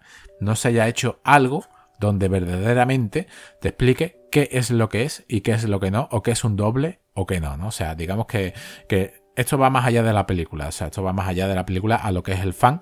Así que aquí sí que la parte de arriba de la, de la azotea sí que se usaron efectos especiales. Era un, tejado, eh, donde, donde es lo que tú dices. Parece tanto a la Bella y la Bestia que incluso en la, la, Bella y la Bestia, en la película al final lo hieren exactamente igual y cae, ¿no? Incluso vemos como la Bella está en la misma posición.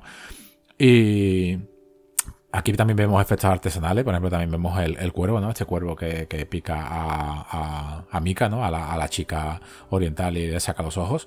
Eh, que esa escena, ¿no? Esa, esa, subida para arriba con esa campana también me recordó también un poco a Batman Tim Burton, como eh, en su escena final.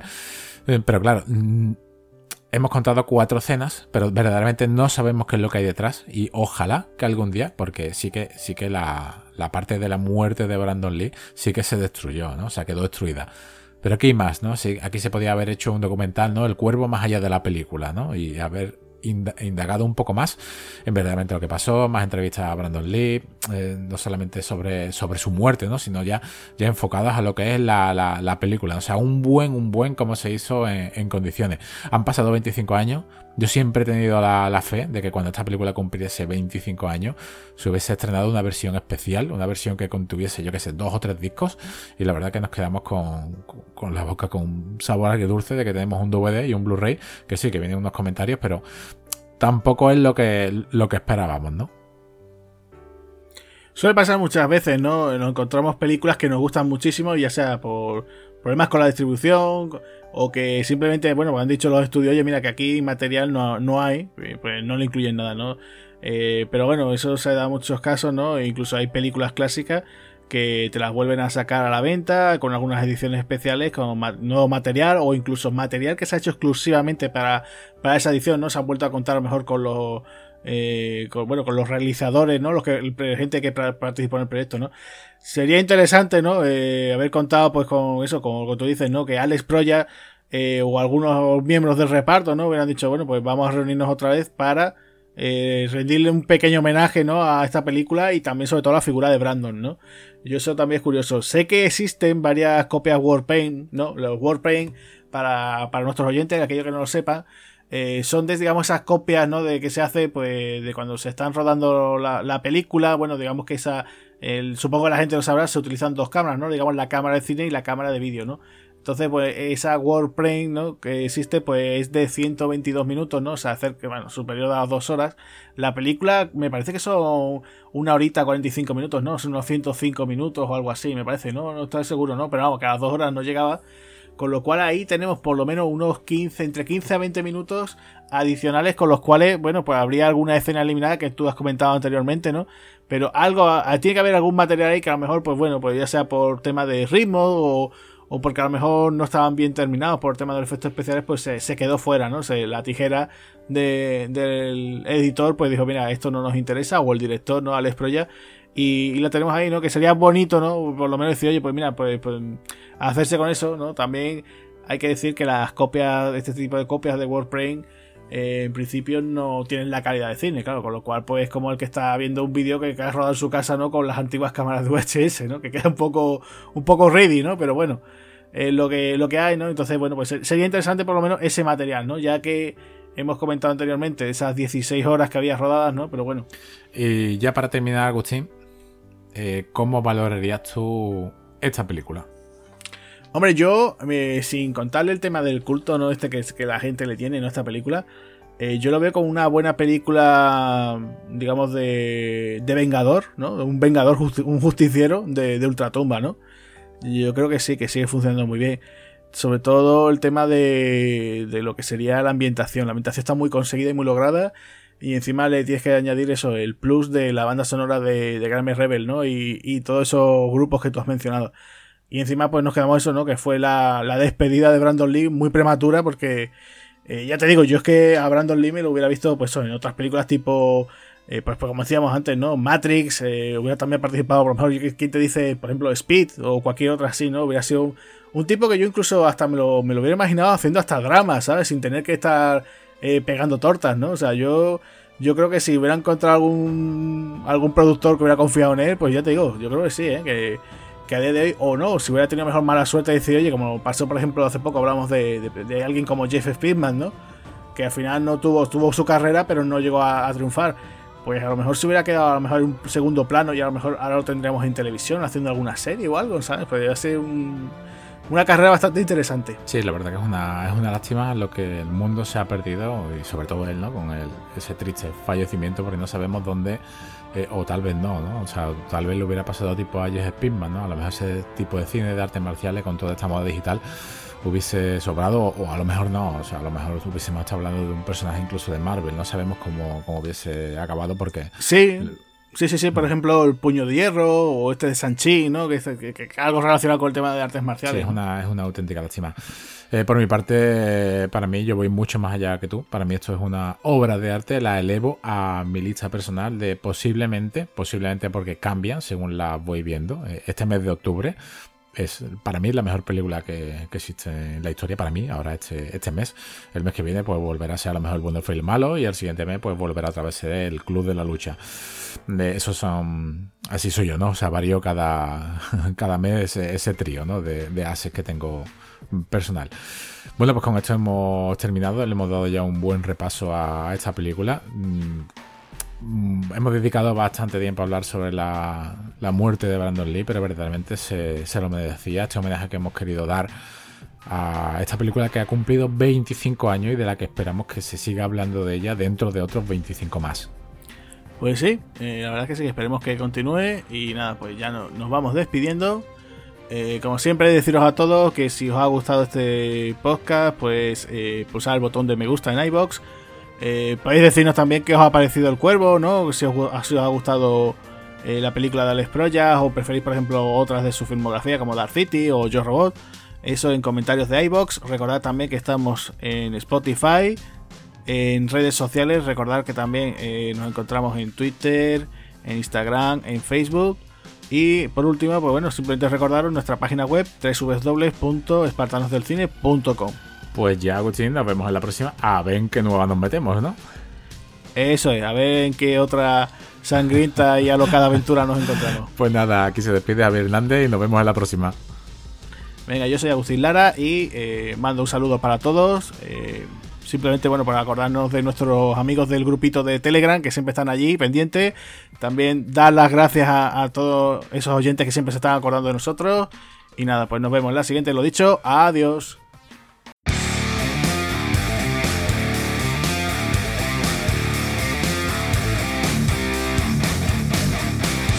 Muchas gracias por habernos escuchado.